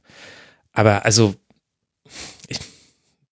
irgendwie habe ich so das Gefühl, das, was man Werder, was ich auch Werder gerne vorwerfe, nämlich, dass man sehr in der eigenen Suppe schwimmt und dass man immer relativ, also das Glas ist immer halb voll in Bremen, das finde ich grundsätzlich eine sympathische Lebenseinstellung, führt aber halt auch dazu, dass man manchmal merkwürdig auf Kritik von außen reagiert und eigentlich auch in, in gewissen Teilen, finde ich, ist Werder Bremen ein kritikunfähiger Verein was an der ganzen Struktur auch schon so ein bisschen so manifestiert. Alle Leute, die, also ich verkürze jetzt, aber viele Leute, die von außen mal in den Verein geholt wurden, die vielleicht auch eine andere Leistungskultur verkörpern als Werder Bremen, die waren sehr schnell wieder weg. Und ich habe das Gefühl, genauso geht man jetzt auch diesen möglicherweise Abstieg an, dass man sagt, ja, ähm, also man, es gibt ja gute Argumente, jetzt nicht zu handeln, hab, hast du ja schon gut besprochen. Und gleichzeitig geht man aber so sehenden Auges in einen, in einen Abstieg, der ja vielleicht auch, also das könnte ja dramatisch werden für Werder Bremen, wenn ich mir die finanziellen Kennziffern angucke, mal kurz im Kopf durchspiele, was möglicherweise mit den Schlüsselspielern aus dem Kader passiert. Das könnte ja ein Abstieg auf lang, längere Sicht hin werden. Und, und irgendwie habe ich das Gefühl, man schippert da jetzt halt einfach so zu auf den Wasserfallabstieg und sagt sich, ja gut, irgendwie wissen wir jetzt auch nicht halt jetzt alles irgendwie doof gelaufen, was ja stimmt, aber hilft ja nichts. Also, ich weiß ja, nicht. Ja. Ja, dieser Eindruck kann natürlich entstehen. Man hat ja auch viel zu lange eigentlich gewartet, bis man dann mal äh, erst im Dezember den Abstiegskampf ausgerufen hat. Ja, und dann hieß es aber bis äh, zu bis zu Weihnachten spielen wir jetzt erstmal im Abstiegskampf. Ja. Also da hat man es auch noch auf eine auf die sorry dämlichst möglichste Art und Weise formuliert. Selbst wenn es nicht so gemeint war, aber das darfst du da nicht so formulieren, dass du sagst, naja, bis Weihnachten spielen wir halt jetzt Abstiegskampf. Und das halt irgendwie äh, liegend auf Tabellenplatz 15 war es damals, glaube ich. Und dann verlierst du zu Hause gegen Mainz 05 0 zu 5. Ja, herzlichen Glückwunsch. Ja, sie sind halt wirklich davon ausgegangen, dass sie diese Spiele gegen Paderborn, Mainz und Köln, dass sie da ordentlich Punkte holen. Das hat ja dann überhaupt nicht geklappt. Und da war man wahrscheinlich auch ein bisschen naiv, ja klar, und hat auch zu lange einfach äh, gewartet. Verletzungsmisere dürfen wir nicht außen vor lassen. Die war natürlich irgendwie mhm. beispiellos und die hat auch dazu beigetragen, dass man immer irgendwie noch gedacht hat, wir sind ja eigentlich besser, aber der und der und der sind ja nicht da. Und wenn die wieder kommen, dann, so, dann waren dann wieder die nächsten verletzt das ist natürlich ein, war natürlich gerade in der Hinrunde irgendwie ein wichtiger Faktor, aber inzwischen äh, fehlen immer noch ein paar wichtige Spieler, klar, aber es ist auch nicht mehr das, das zentrale Problem, glaube ich. Und äh, natürlich muss, muss man jetzt äh, vielleicht auch jetzt schon entscheiden, will man wirklich mit Kofeld in die zweite Liga gehen oder äh, will man nochmal irgendwie die letzte Patrone, die man noch hat, nachdem man in der Winterpause ja schon einiges andere Sachen, andere Sachen umgestellt hat, einiges versucht hat, wäre jetzt eigentlich nur noch mal die Trainerposition die Chance. Ähm, also, aber ich habe nicht das Gefühl, dass es jetzt in nächsten Tagen, Wochen passieren könnte. Zumindest wird es, glaube ich, sowieso nicht ohne Kofeld passieren. Also mhm. die werden ihn nicht gegen seinen Willen vor die Tür setzen. Vielleicht kommt irgendwann der Moment. Entschuldigung, aus der Sicht eines. Ja? Ja? Für, für mich war das jetzt tatsächlich eigentlich auch eher so das, das Spiel gegen Union, wo ich gesagt habe, steht Klaassen Eggestein nicht im Weg, unterhalten wir uns hier heute komplett anders. Also dann geht Bremen, also die waren ja nicht, also es war eine zähe erste Halbzeit, aber Bremen war ja jetzt nicht, machte nicht den Eindruck, als hätten die überhaupt gar keine Körner mehr. Also, sie, also ja doch Körner halt eben nicht mehr, aber sie hatten zumindest den Willen, sagen wir mal so. Also es, es, es, es gab Szenen, wo ich sagte, Mensch, jetzt ist Bremen tatsächlich auch fast dran, macht hier fast das 1-0 und wie gesagt, dann steht Klaassen Eggestein im Weg und und und. Dann das Übliche, wie den ganzen Spieltag, zweite Halbzeit, Union kommt richtig aktiv aus der Pause und dann war's das. Aber Bremen hat ja auch zumindest aus, aus meiner Sicht zumindest versucht zu kämpfen. Und es macht ein bisschen den Eindruck, als sind die einfach gerade aufgrund der verletzten Problematik äh, alle einfach nur komplett platt und können einfach auch gar nicht mehr. Haben dann noch das Pokalspiel in den Knochen. Hm. Und du kannst einfach nicht mehr so rotieren, weil dir einfach die Leute fehlen. Du hast gerade die laufstarken Positionen, die, ähm, wo es fast keine Alternative für gibt, ja. die da Kilometer um Kilometer laufen. Und ähm, dann hat es jetzt gegen Union noch das Pech, dass die äh, beiden Verteidiger recht früh gelb gesehen haben, vielleicht dadurch dann auch noch ein bisschen zurückhaltender waren. Da kam einfach so viel zusammen. Und ich frage mich jetzt halt, was, was genau kann ein Trainer, den du jetzt installierst und vor allen Dingen, wen würdest du denn jetzt da hinsetzen wollen? Wer kann da effektiv gegen arbeiten oder wie kann er effektiv dagegen arbeiten, dass die Spieler einfach vom Kopf und vom Körper her irgendwo langsam an ihre Grenzen kommen aufgrund der fehlenden Rotationsmöglichkeiten? Ja, ich glaube, das Problem, was du ansprichst, das betrifft besonders das Mittelfeld, also gerade auch die genannten Eggestein und Klaasen, ne? die spielen ja quasi die Saison durch, weil es da einfach keine Alternativen gibt und natürlich haben die körperlich darunter gelitten, sind beide aber auch sowieso irgendwie in, in, in einem Formfief und bräuchten vielleicht mal eine Pause, aber es gibt ja gar keinen, der das spielen kann. Kevin Möwald ist, ist auch schon länger verletzt und wird, wird auch erstmal noch eine Weile verletzt sein. Und auf diesen Achterpositionen, da ist sonst nicht viel. Da ist natürlich auch dann eine Frage der Kaderzusammenstellung. Wer hat eigentlich ja gesucht, wollte gerne auch eigentlich aus meiner Sicht genau die richtige Analyse, einen robusten, spielstarken, aber auch körperlich robusten Achter holen. Grujic, Spentale vor der Saison hat beides aus verschiedenen Gründen nicht geklappt. Mhm. Im Winter haben sie sich auch nochmal umgeguckt, da habe ich Frank Baumann jetzt nochmal gefragt, warum sie dann am Ende Selke geholt haben und doch kein Mittelfeldspieler. Da sagte er, das war halt eine Frage der Qualität, die wir haben konnten und wir konnten im Sturm einen Spieler mit mehr Qualität, der besser zu uns passt, holen als im Mittelfeld. Und dann mussten sie am Ende diese Entscheidung treffen, mhm. weil eben auch die finanziellen Möglichkeiten ja nicht so gegeben sind, dass sie jetzt noch einen dritten Spieler, also einen Mittelfeldspieler hätten holen können. Und ähm, ja, klar, das Mittelfeld ist ein, ist ein Riesenproblem. Achterposition, auch die Sechserposition. ist nicht ausreichend besetzt. Das wusste man auch vor der Saison, dass Philipp Bargfrede, der nicht voll eingeplant werden kann und Nuri Shahin hat halt eigentlich ganz gut angefangen, aber inzwischen äh, ist er auch tief in einer Formkrise drin. Das, das wären alles Probleme, die die ein neuer Trainer auch hätte. Der könnte halt nur darauf hoffen, dass er vielleicht irgendwie die bei Eggestein und Klasen die richtige Ansprache findet und die auf einmal wieder so spielen wie letzte Saison. Aber dann wirklich klappt, ist halt die Frage, ne? Und was, was gibt's für Optionen in der U19, wenn ich mir jetzt überlegen würde, ein neuer Trainer käme und er hätte eben dieselben Probleme ja im Kader, die ja auch schon eigentlich schon zu Genüge überall analysiert würden, dann wäre mein erster Gedanke, na, vielleicht so ein Weg, wie Markus Gistol es vielleicht auch ein bisschen aus dem Mut der Verzweiflung heraus gemacht hat. Der hat gegen Leverkusen damals im, im Derby einfach, äh, oder vielleicht ist es auch kein richtiges Derby, sorry Yvonne, ich höre dich schon wieder zucken, äh, hat er, hat er einfach vier Junge reingeworfen, mit Thielmann, mit Katterbach, mit Jakobs und es ist eben dann gut gegangen. Ist das vielleicht eine Möglichkeit, dass man sagen kann, äh, in der U19 von Werder läuft vielleicht noch jemand rum, dem man dann jetzt, ist zwar eine schwere Situation, in der man so jemand reinwirft, aber einfache Spiele wird es jetzt nicht mehr geben für Werder. Das steht einfach schon fest am 21. Spieltag, dass man da jemanden reinwirft und da vielleicht sich Entlastung holt. Ja. Also das hat Florian Kofeld ja versucht, einmal mit Nick Woltemade, den er gegen mhm. Augsburg dann auf einmal gebracht hat. Das ist ja der, der Top-Torjäger der U19. Der ist ja dann auch nicht schlecht gemacht hat, aber mhm. jetzt halt auch nicht der entscheidende Faktor sein kann mit, mit, mit 17 Jahren.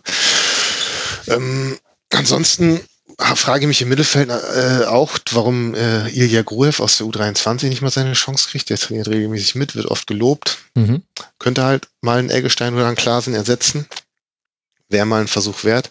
Aber grundsätzlich ist halt das Problem, dass wer das U23 in der Regionalliga spielt, der Unterschied zur ersten Liga natürlich sehr groß ist und äh, sie dadurch äh, viele Spieler, die näher am Profikader dran waren, verliehen haben. Ich glaube, die haben zwölf Spieler verliehen aktuell, mhm.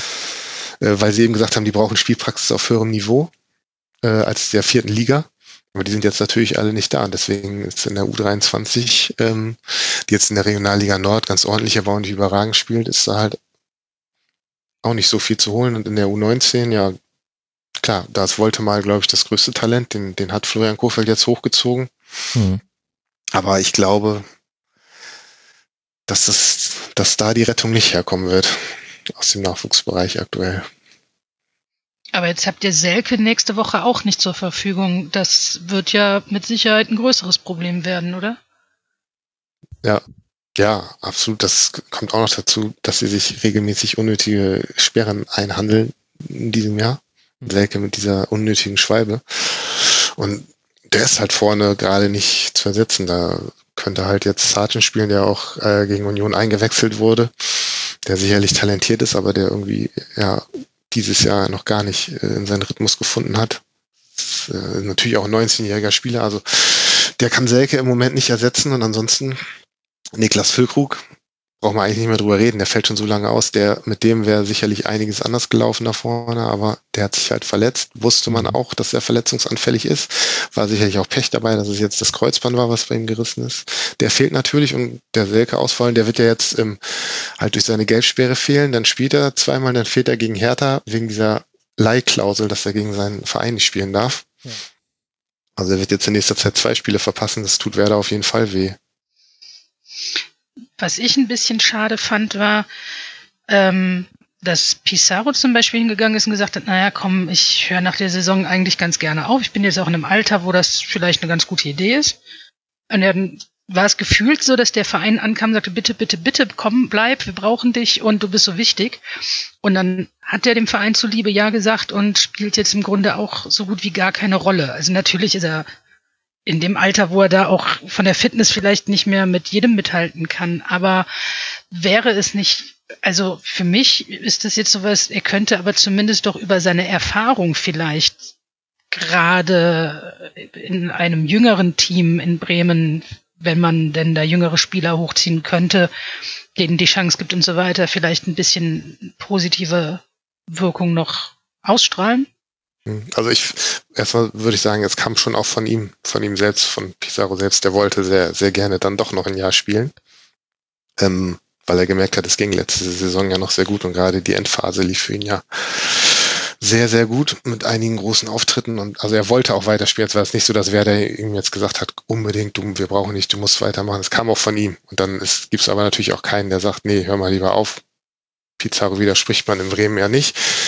So, und das war ja auch, Stand letzten Sommer, war es ja auch okay, dass er, dass er weitermacht. Aber natürlich ist er jetzt 41 und das, das sieht man leider auch. Er ist für die Mannschaft, glaube ich, immer noch, immer noch wichtig, auch, auch im Training in der Kabine und er kommt ja auch in den Spielen immer noch mal rein, aber ich glaube, in der Startelf kann man ihn von den körperlichen Voraussetzungen eigentlich nicht mehr aufstellen. Man kann wirklich nur auf diesen Joker-Effekt hoffen, den es letzte Saison ein paar Mal gab und diese Saison leider auch nicht mehr und Pizarro ist gerade, also man muss im Moment sagen, aus meiner Sicht hat er dann doch wahrscheinlich ein Jahr zu spät aufgehört. Also es ist echt schade. Er ist äh, in der ähm, ja, also es wirkt manchmal dann doch wie ein 41-Jähriger, der gegen 20-Jährige spielt, was ja eigentlich ganz normal ist, aber was er halt so lange gut kaschieren konnte und mhm. ähm, jetzt schafft er es irgendwie nicht mehr. Und das tut schon ein bisschen weh, das so zu sehen, aber also ja, ich glaube, auch von ihm werden jetzt nicht die großen Impulse ausgehen. Aber ist das vielleicht noch ein entscheidender Punkt? Also klar, Pizarro hebt jetzt den kompletten Altersschnitt im Bremer Kader, aber man hat den drittältesten Kader hinter Borussia Mönchengladbach und Eintracht Frankfurt der Bundesliga, selbst wenn wir jetzt Pizarro mal rausrechnen würden.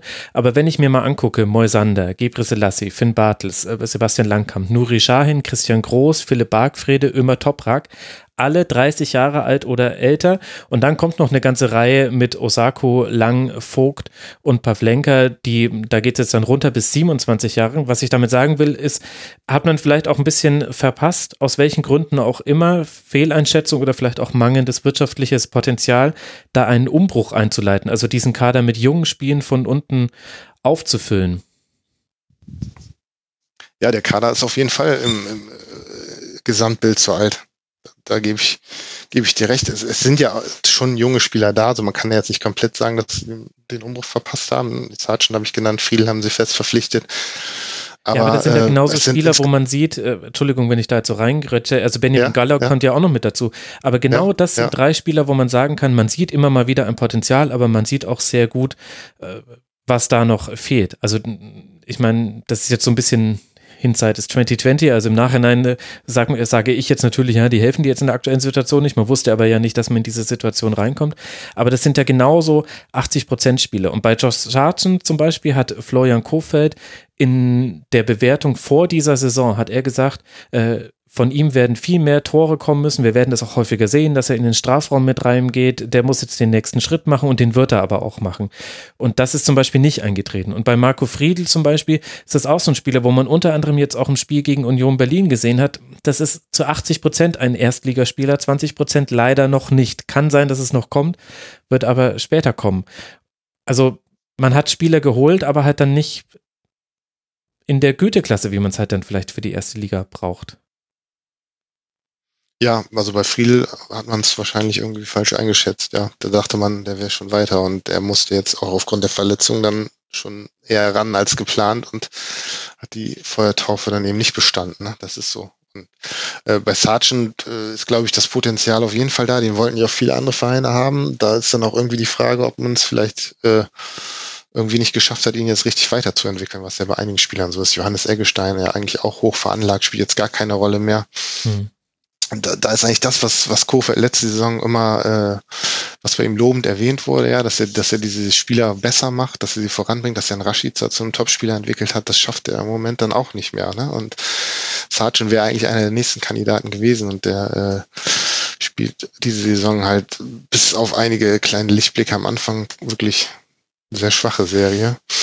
Und ähm, klar, also die jungen Spieler sind aber da, machen jetzt aber nicht die Entwicklung, die man sich erhofft hatte. Und dann gibt's halt noch sehr viele ältere, die dann halt auch, das ist ja auch ein Grund dafür, dass viele verletzt waren, weil logischerweise auch gerade diese vielen Muskelverletzungen, die Gefahr ist im äh, etwas höheren Alter halt eher mhm. gegeben.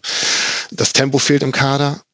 Da hat man zwar auch versucht gegenzusteuern, Gerade immer Toprak sollte ja als schneller Abwehrspieler kommen, den man bisher nicht hatte. Der war dann aber auch fast die komplette Hinrunde verletzt. Ja, und also Entschuldigung, aber da würde ich dann auch mal kurz fragen. Also das Scouting macht Sebastian Hartung, musste ich gerade nachgucken, war ein Name, der war mir nicht geläufig. Aber also immer Toprak als schneller Spieler ist der mir jetzt nicht in Erinnerung geblieben bei Dortmund.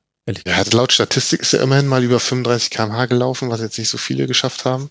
Also im Vergleich zu den anderen Abwehrspielern ist er, glaube ich, relativ schnell. Okay. Wenn er es dann, wenn er es dann Okay, vielleicht schätze ich dann diese, auch immer da falsch ein. Das kann auch sein. Aber also der, der war auf jeden Fall in seiner guten Phase war er ein sehr schneller Abwehrspieler. Das würde ich schon sagen, laut Statistik auf jeden Fall. Diese Saison ist es jetzt auch noch nicht so aufgefallen. Daher mag deine Einschätzung kommen. Er hat aber natürlich auch an der Hinrunde, Hinrunde fast gar nicht gespielt aufgrund von Verletzungen. Ähm, ja, also da sind einige Unwuchten im Kader, ne? die natürlich ja. auch durch die Verletzungsmisere jetzt verstärkt wurden, aber da wurden einige Sachen nicht richtig eingeschätzt. Der, du sagst gerade, Scouting macht Sebastian Hartung, der, der Chef äh, Kaderplaner, der Hauptverantwortliche ist ja, war ja Tim Steiten, der ist zu Bayer Leverkusen gewechselt. Mhm. Dann gab es eine ganze Zeit lang kein, jetzt ist Clemens Fritz ja auf diese Position gerückt, der aber komplett neu ist in dem Bereich. Völlig überraschend, da, jemand aus der Werder-Familie. Der natürlich wie aus dem Nichts. Werder-Vergangenheit, eher ein Spielführer von Werder natürlich. Ähm, der selbst sagt, muss ich da erstmal einarbeiten.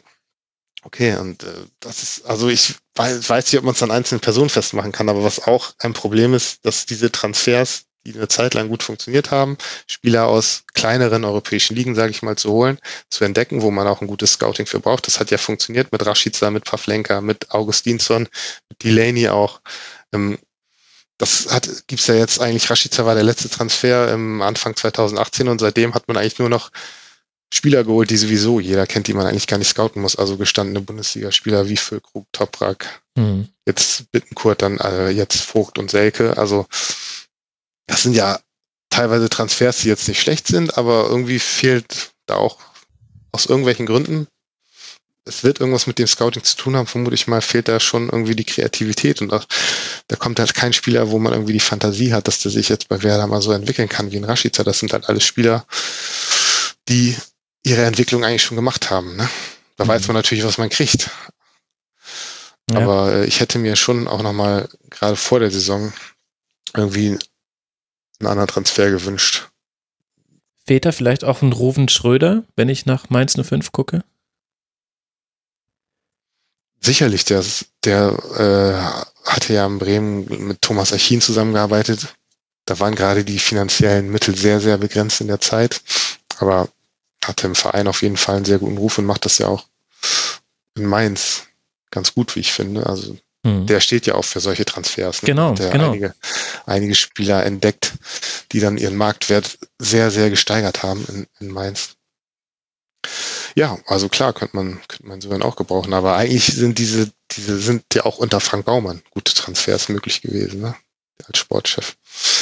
Ich weiß, ich glaube auch nicht, dass es nur daran liegt, dass Tim Steiten als Kaderplaner weg ist, aber schwer zu sagen. Vielleicht haben die auch einfach ihre, ähm, das ist sicherlich auch ein Grund, sie haben ihre ähm, Erwartungen an neue Spieler verändert, weil man war letzte Saison nah dran an der Europa League, wollte diese Saison den nächsten Schritt machen und hat sich dann auch irgendwie gesagt, um das zu schaffen, brauchen wir Spieler, die sich in der Bundesliga schon mal bewiesen haben.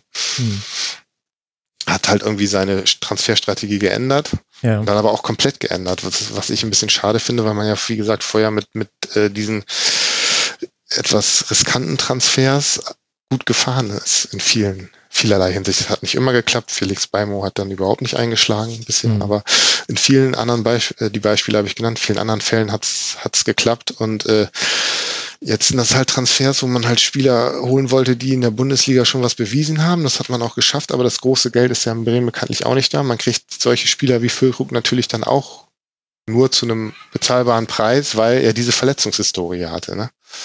Ja. Gladbach hätte, glaube ich, ein Jahr vorher für ihn noch knapp 20 Millionen bezahlt und aufgrund dieser Verletzungsproblematik konnte Werder ihn dann halt finanzieren. Aber da weiß man auch, man kauft da ein gewisses Risiko mit ein. Und bei Toprak ist es, ist es genauso.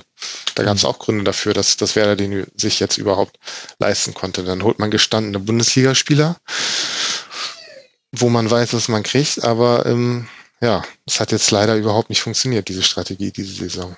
Ist auch ein bisschen Pech dabei mit den Verletzungen, klar. Aber ähm, ja, also ich habe es auch schon irgendwann schon mal aufgeschrieben. Ich finde es einfach schade, dass diese Transfers, dass diese Transfers einfach nicht mehr gibt. Marke Rashica, Pavlenka und so. Und mhm. äh, das war meiner Ansicht nach ein Fehler, da komplett den Kurs zu ändern. Ja. Und das fällt wäre jetzt natürlich auch ein bisschen auf die Füße, weil die Einkaufspolitik, wenn man jeden für sich betrachtet, sind es ja alles Spieler, die die schon Qualität nachgewiesen haben, aber es äh, passt irgendwie nicht zusammen. Auch Leo Bittenkurt, den, ich finde ihn ja gut, der ist ja einer, der sich immer noch reinhängt und der hat gegen Dortmund überragend gespielt, aber das ist einfach nicht der Spieler, den sie brauchen. Den haben sie am letzten Transfertag im Sommer dann noch geholt, weil sich die ja. Möglichkeit ergab. Aber eigentlich wollten sie ja einen Grujic oder einen Bentaleb, also Typ äh, Achter, äh, körperlich präsent. Ja, und den haben sie aber nicht gekriegt.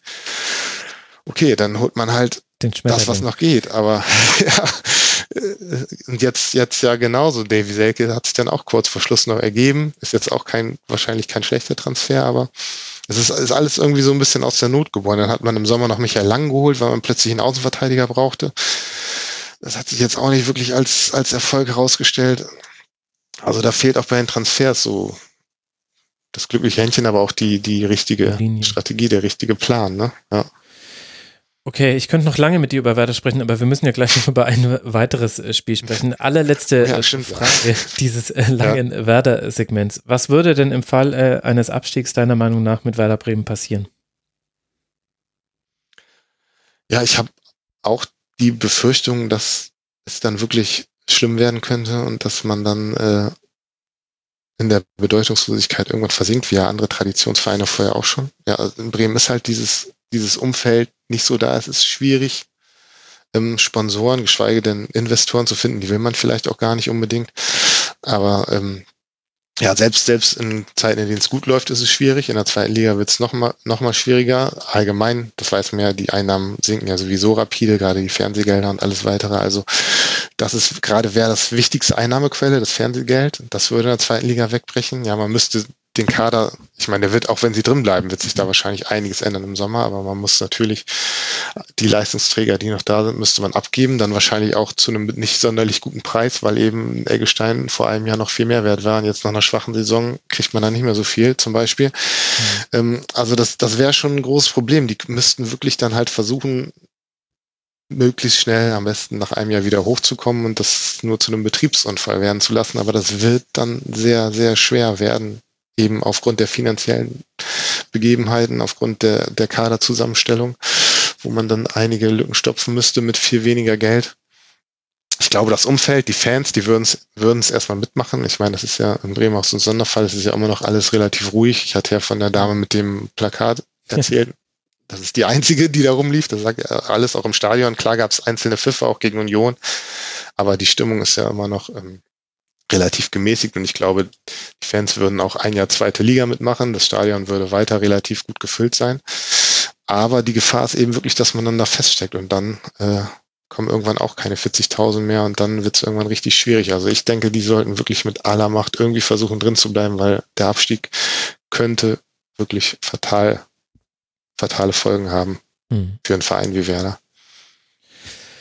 Vier Punkte zum rettenden Ufer sind es aktuell. Die nächsten Spiele, wir haben es vorhin schon mal kurz erwähnt, sind Leipzig, Dortmund und dann zweimal die Eintracht im Pokal. Der erste FC Union Berlin, über den wir vor einer Stunde auch gesprochen haben, der spielt jetzt dann gegen Leverkusen in Frankfurt, gegen Wolfsburg und dann erneut gegen Leverkusen, dann aber auswärts im Pokal. Das sind die nächsten vier Spiele für Union, die mit 26 Punkten neun Punkte vor Düsseldorf und Werder stehen, also in einer komplett anderen Situation sind als der SVW kommen wir zum letzten Spiel dieses Spieltags, das wir noch zu besprechen haben. Der SC Freiburg und die TSG aus Hoffenheim trennen sich 1 zu 0. Nach dem Spiel sagte Alfred Schröder, seine Mannschaft sei gut, aber nicht gut genug und er sagte, er würde Christian Streich lieben.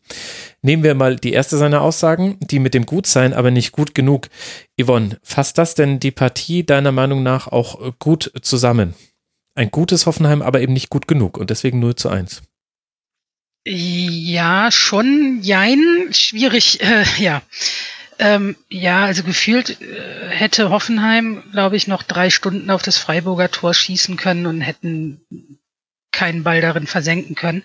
Also von daher gut, ja, weil sie tatsächlich ähm, später aktiv wurden, wirklich gut Chancen rausgespielt haben, viele Chancen hatten, Mhm. Aber tatsächlich nicht gut genug, um dann irgendwie doch noch das Tor zu treffen.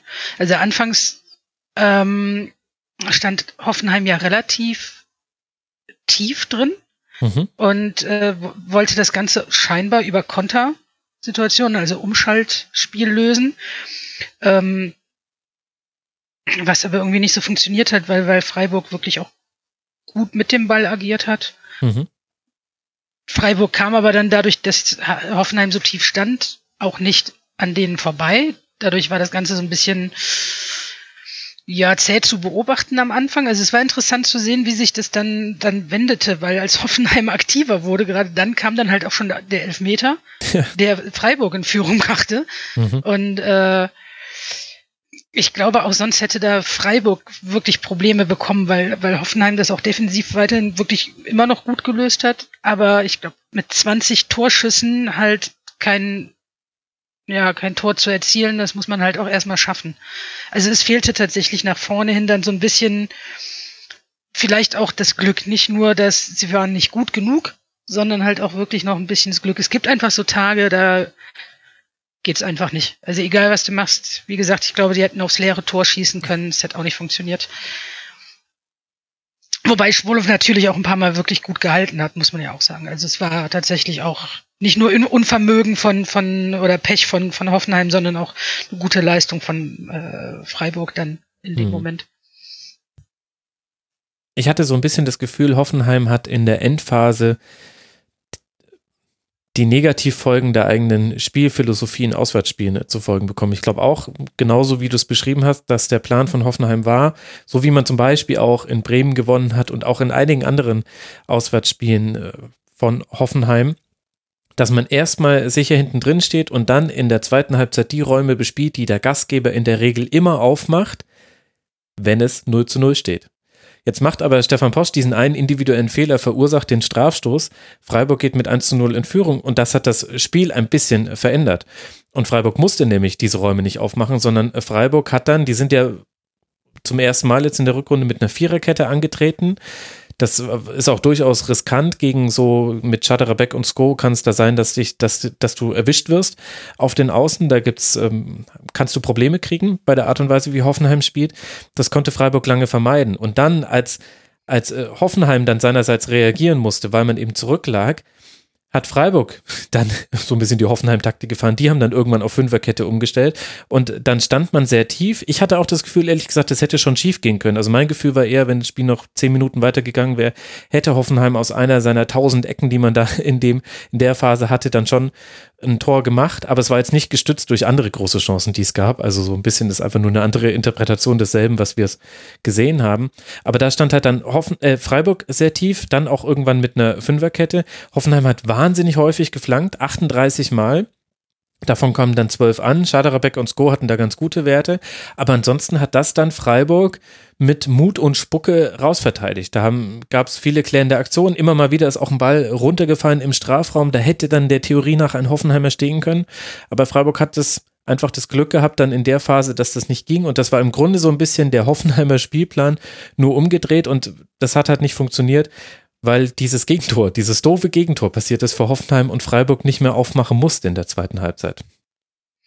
Ja, ich fand es auch ganz lustig zu sehen, also lustig zu sehen auf dem Papier dann halt nachher, wenn du äh, darüber nachdenkst, dass Hoffenheim ja wirklich anfangs so abwartend tief gestanden hat, dass Freiburg fast komplett alleine den Ball hatte. Ja. Und am Ende des Spiels hast du einen Ballbesitz von 50 zu 50. Ja. Dann ja. ist da irgendwo noch mal was mächtig schiefgelaufen im Matchplan, ja. Ja, und ich glaube, dann kann es einfach so passieren. Und der hätte auch sehr gut ein 1 zu 1 werden können. Also will jetzt nicht sagen, Freiburg, die haben halt einfach diesen Strafstoß mehr gehabt und ansonsten guten Schwole. Und Pentke hat aber auch sehr gut gehalten. Also Freiburg hatte auch aus den wenigen Chancen, die man in der zweiten Halbzeit noch hatte, da hätte auch gut das 2 zu 0 und dann wahrscheinlich der spielentscheidende Treffer daraus resultieren können. Also ist es halt so ein Spiel, wo es halt einmal auf die eine Seite fällt und einmal auf die andere Seite. Und die ironische Note aus meiner Sicht ist eben einfach, dass Hoffenheim so ein bisschen die eigene Medizin zu schmecken bekommen hat. Nämlich, was einfach passiert, wenn man diesen Matchplan macht, aber dann halt in Rückstand gerät, was in Auswärtsspielen gar nicht so häufig vorkommt bei Hoffenheim wie bei anderen Mannschaften. Dann wird es halt hinten raus eher eng. Aber sie haben, glaube ich, dann auch nochmal ganz gut reagiert, fand ich schon in der zweiten Halbzeit. Also Hoffenheim jetzt, die mhm wurde ja auch schon gesagt, die hatten ja die Chancen und normalerweise, ich glaube, den Pfosten haben sie ja auch noch getroffen. Schwadow hält ein paar Mal überragend. Normalerweise geht das Spiel eigentlich 1-1 aus, würde ich sagen. Ja, Bebu hat da, glaube ich, auch einen ganz guten Unterschied gemacht. Also das war dann der Moment, wo sie die Fünferkette aufgelöst haben oder die Dreierkette, je nachdem, wie man es sehen möchte. In der 60. kam Bebu für Posch. Dann hat eben Hoffenheim mit einer Viererkette gespielt und in der 73. hat dann, hat dann Streich Haberer für Waldschmidt gebracht und hat seinerseits so ein bisschen die Spieler rumgeschoben, ohne allerdings den sehr wichtigen Robin Koch noch auf dem Platz zu haben. Der wurde ausgewechselt in der 28. Minute. Das ist noch wichtig zu wissen, weil der ist bei Freiburg einfach ein wichtiger Spieler. Und Bebu, der hat schon, der hat schon noch einen deutlichen Einfluss auf die Partie gehabt, fand ich. Sowohl in Einzelaktionen als auch in dem, was er dann für andere Spieler auf, aufgelegt hat. Und der konnte auch in engen Räumen sich mal befreien. Also das stimmt schon. Hoffenheim hat gut reagiert eigentlich. Gut. Ich habe das Gefühl, wir haben uns leer geredet, als wir über, über Bremen gesprochen haben. Und es war ja vielleicht auch nicht das Spektakelspiel schlechthin. Deswegen, also ich wüsste jetzt auch gar nicht, was ich da noch groß zu sagen sollte. Ich meine, es gab so ein bisschen äh, Spaß mit Karten zum Ende der zweiten Halbzeit nochmal. Spaß mit Karten, ja. Mhm. Ja, ein paar Auswechslungen, ein paar gelbe Karten, aber irgendwie so wirklich war jetzt das nicht das Highlight-Spiel schlechthin. Nein, deswegen stand es auch am Schluss dieser nach Spektakel sortierten Sendung. Dann ziehen wir es doch auch nicht unnötig in die Länge. Und ich sage euch einfach nur noch die nächsten Gegner des SC Freiburg. Das ist durchaus interessant. Man spielt jetzt in Augsburg und dann zu Hause gegen Düsseldorf. Das heißt gegen Tabellenplatz 12 und gegen Tabellenplatz 16. 32 Punkte hat ja der SC nach diesem Sieg jetzt am 21. Spieltag. Und die TSG aus Hoffenheim erwartet jetzt einen Dreierpack aus Wolfsburg, Gladbach und Bayern. Wolfsburg und Bayern sind jeweils die Heimspiele. Gladbach das Auswärtsspiel. Das sind die nächsten drei Partien für Hoffenheim, die noch noch mitten in der Musik sind. 33 Punkte und das trotz dieser Niederlage. Man hätte springen können zwischen Leverkusen und Schalke 04. Das hat man verpasst, aber immer noch den Anschluss an diese beiden Mannschaften, weil Schalke ja auch nur einfach punkten konnte und man damit zwei Punkte Rückstand auf Tabellenplatz 6 hat. Tja, und das war er, der 21. Bundesligaspieltag minus das Spiel zwischen Gladbach und dem ersten FC Köln. Das wurde uns von einem Orkan geraubt, aber ich habe die frohe Botschaft zu verkünden, der Baum vor meinem Büro, er steht noch. Ich bin sehr froh. Deswegen bin ich auch sehr beruhigt und hier hat der Sturm nachgelassen in München. Wir haben ihn niedergeredet. Sehr schön. Hier wird er auch weniger in Bremen, also äh, alles wird gut. Ja, alles hier ist gut. sogar Sonne. Guck an, in Gladbach erscheint sogar die Sonne. Wer hätte das gedacht? Nee, nicht in Gladbach direkt, ne? Entschuldigung. Nee, nee, leider aber in der eher Kölner Region, ja, aber genau. es wird besser, das Wetter, das ist schon mal schön.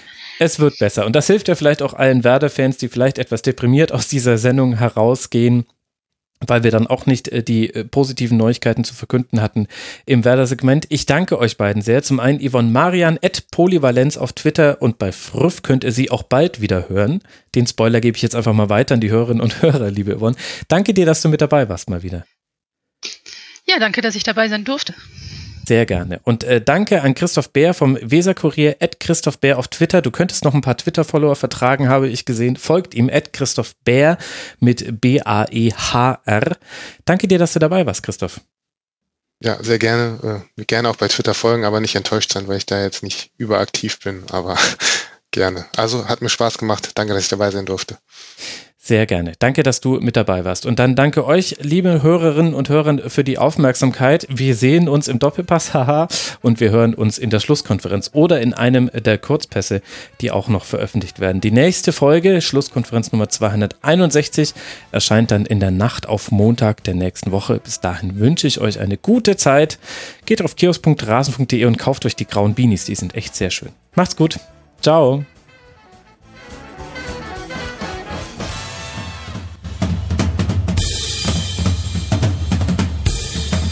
Das war die Rasenfunk-Schlusskonferenz. Wir gehen nun zurück in die angeschlossenen Funkhäuser.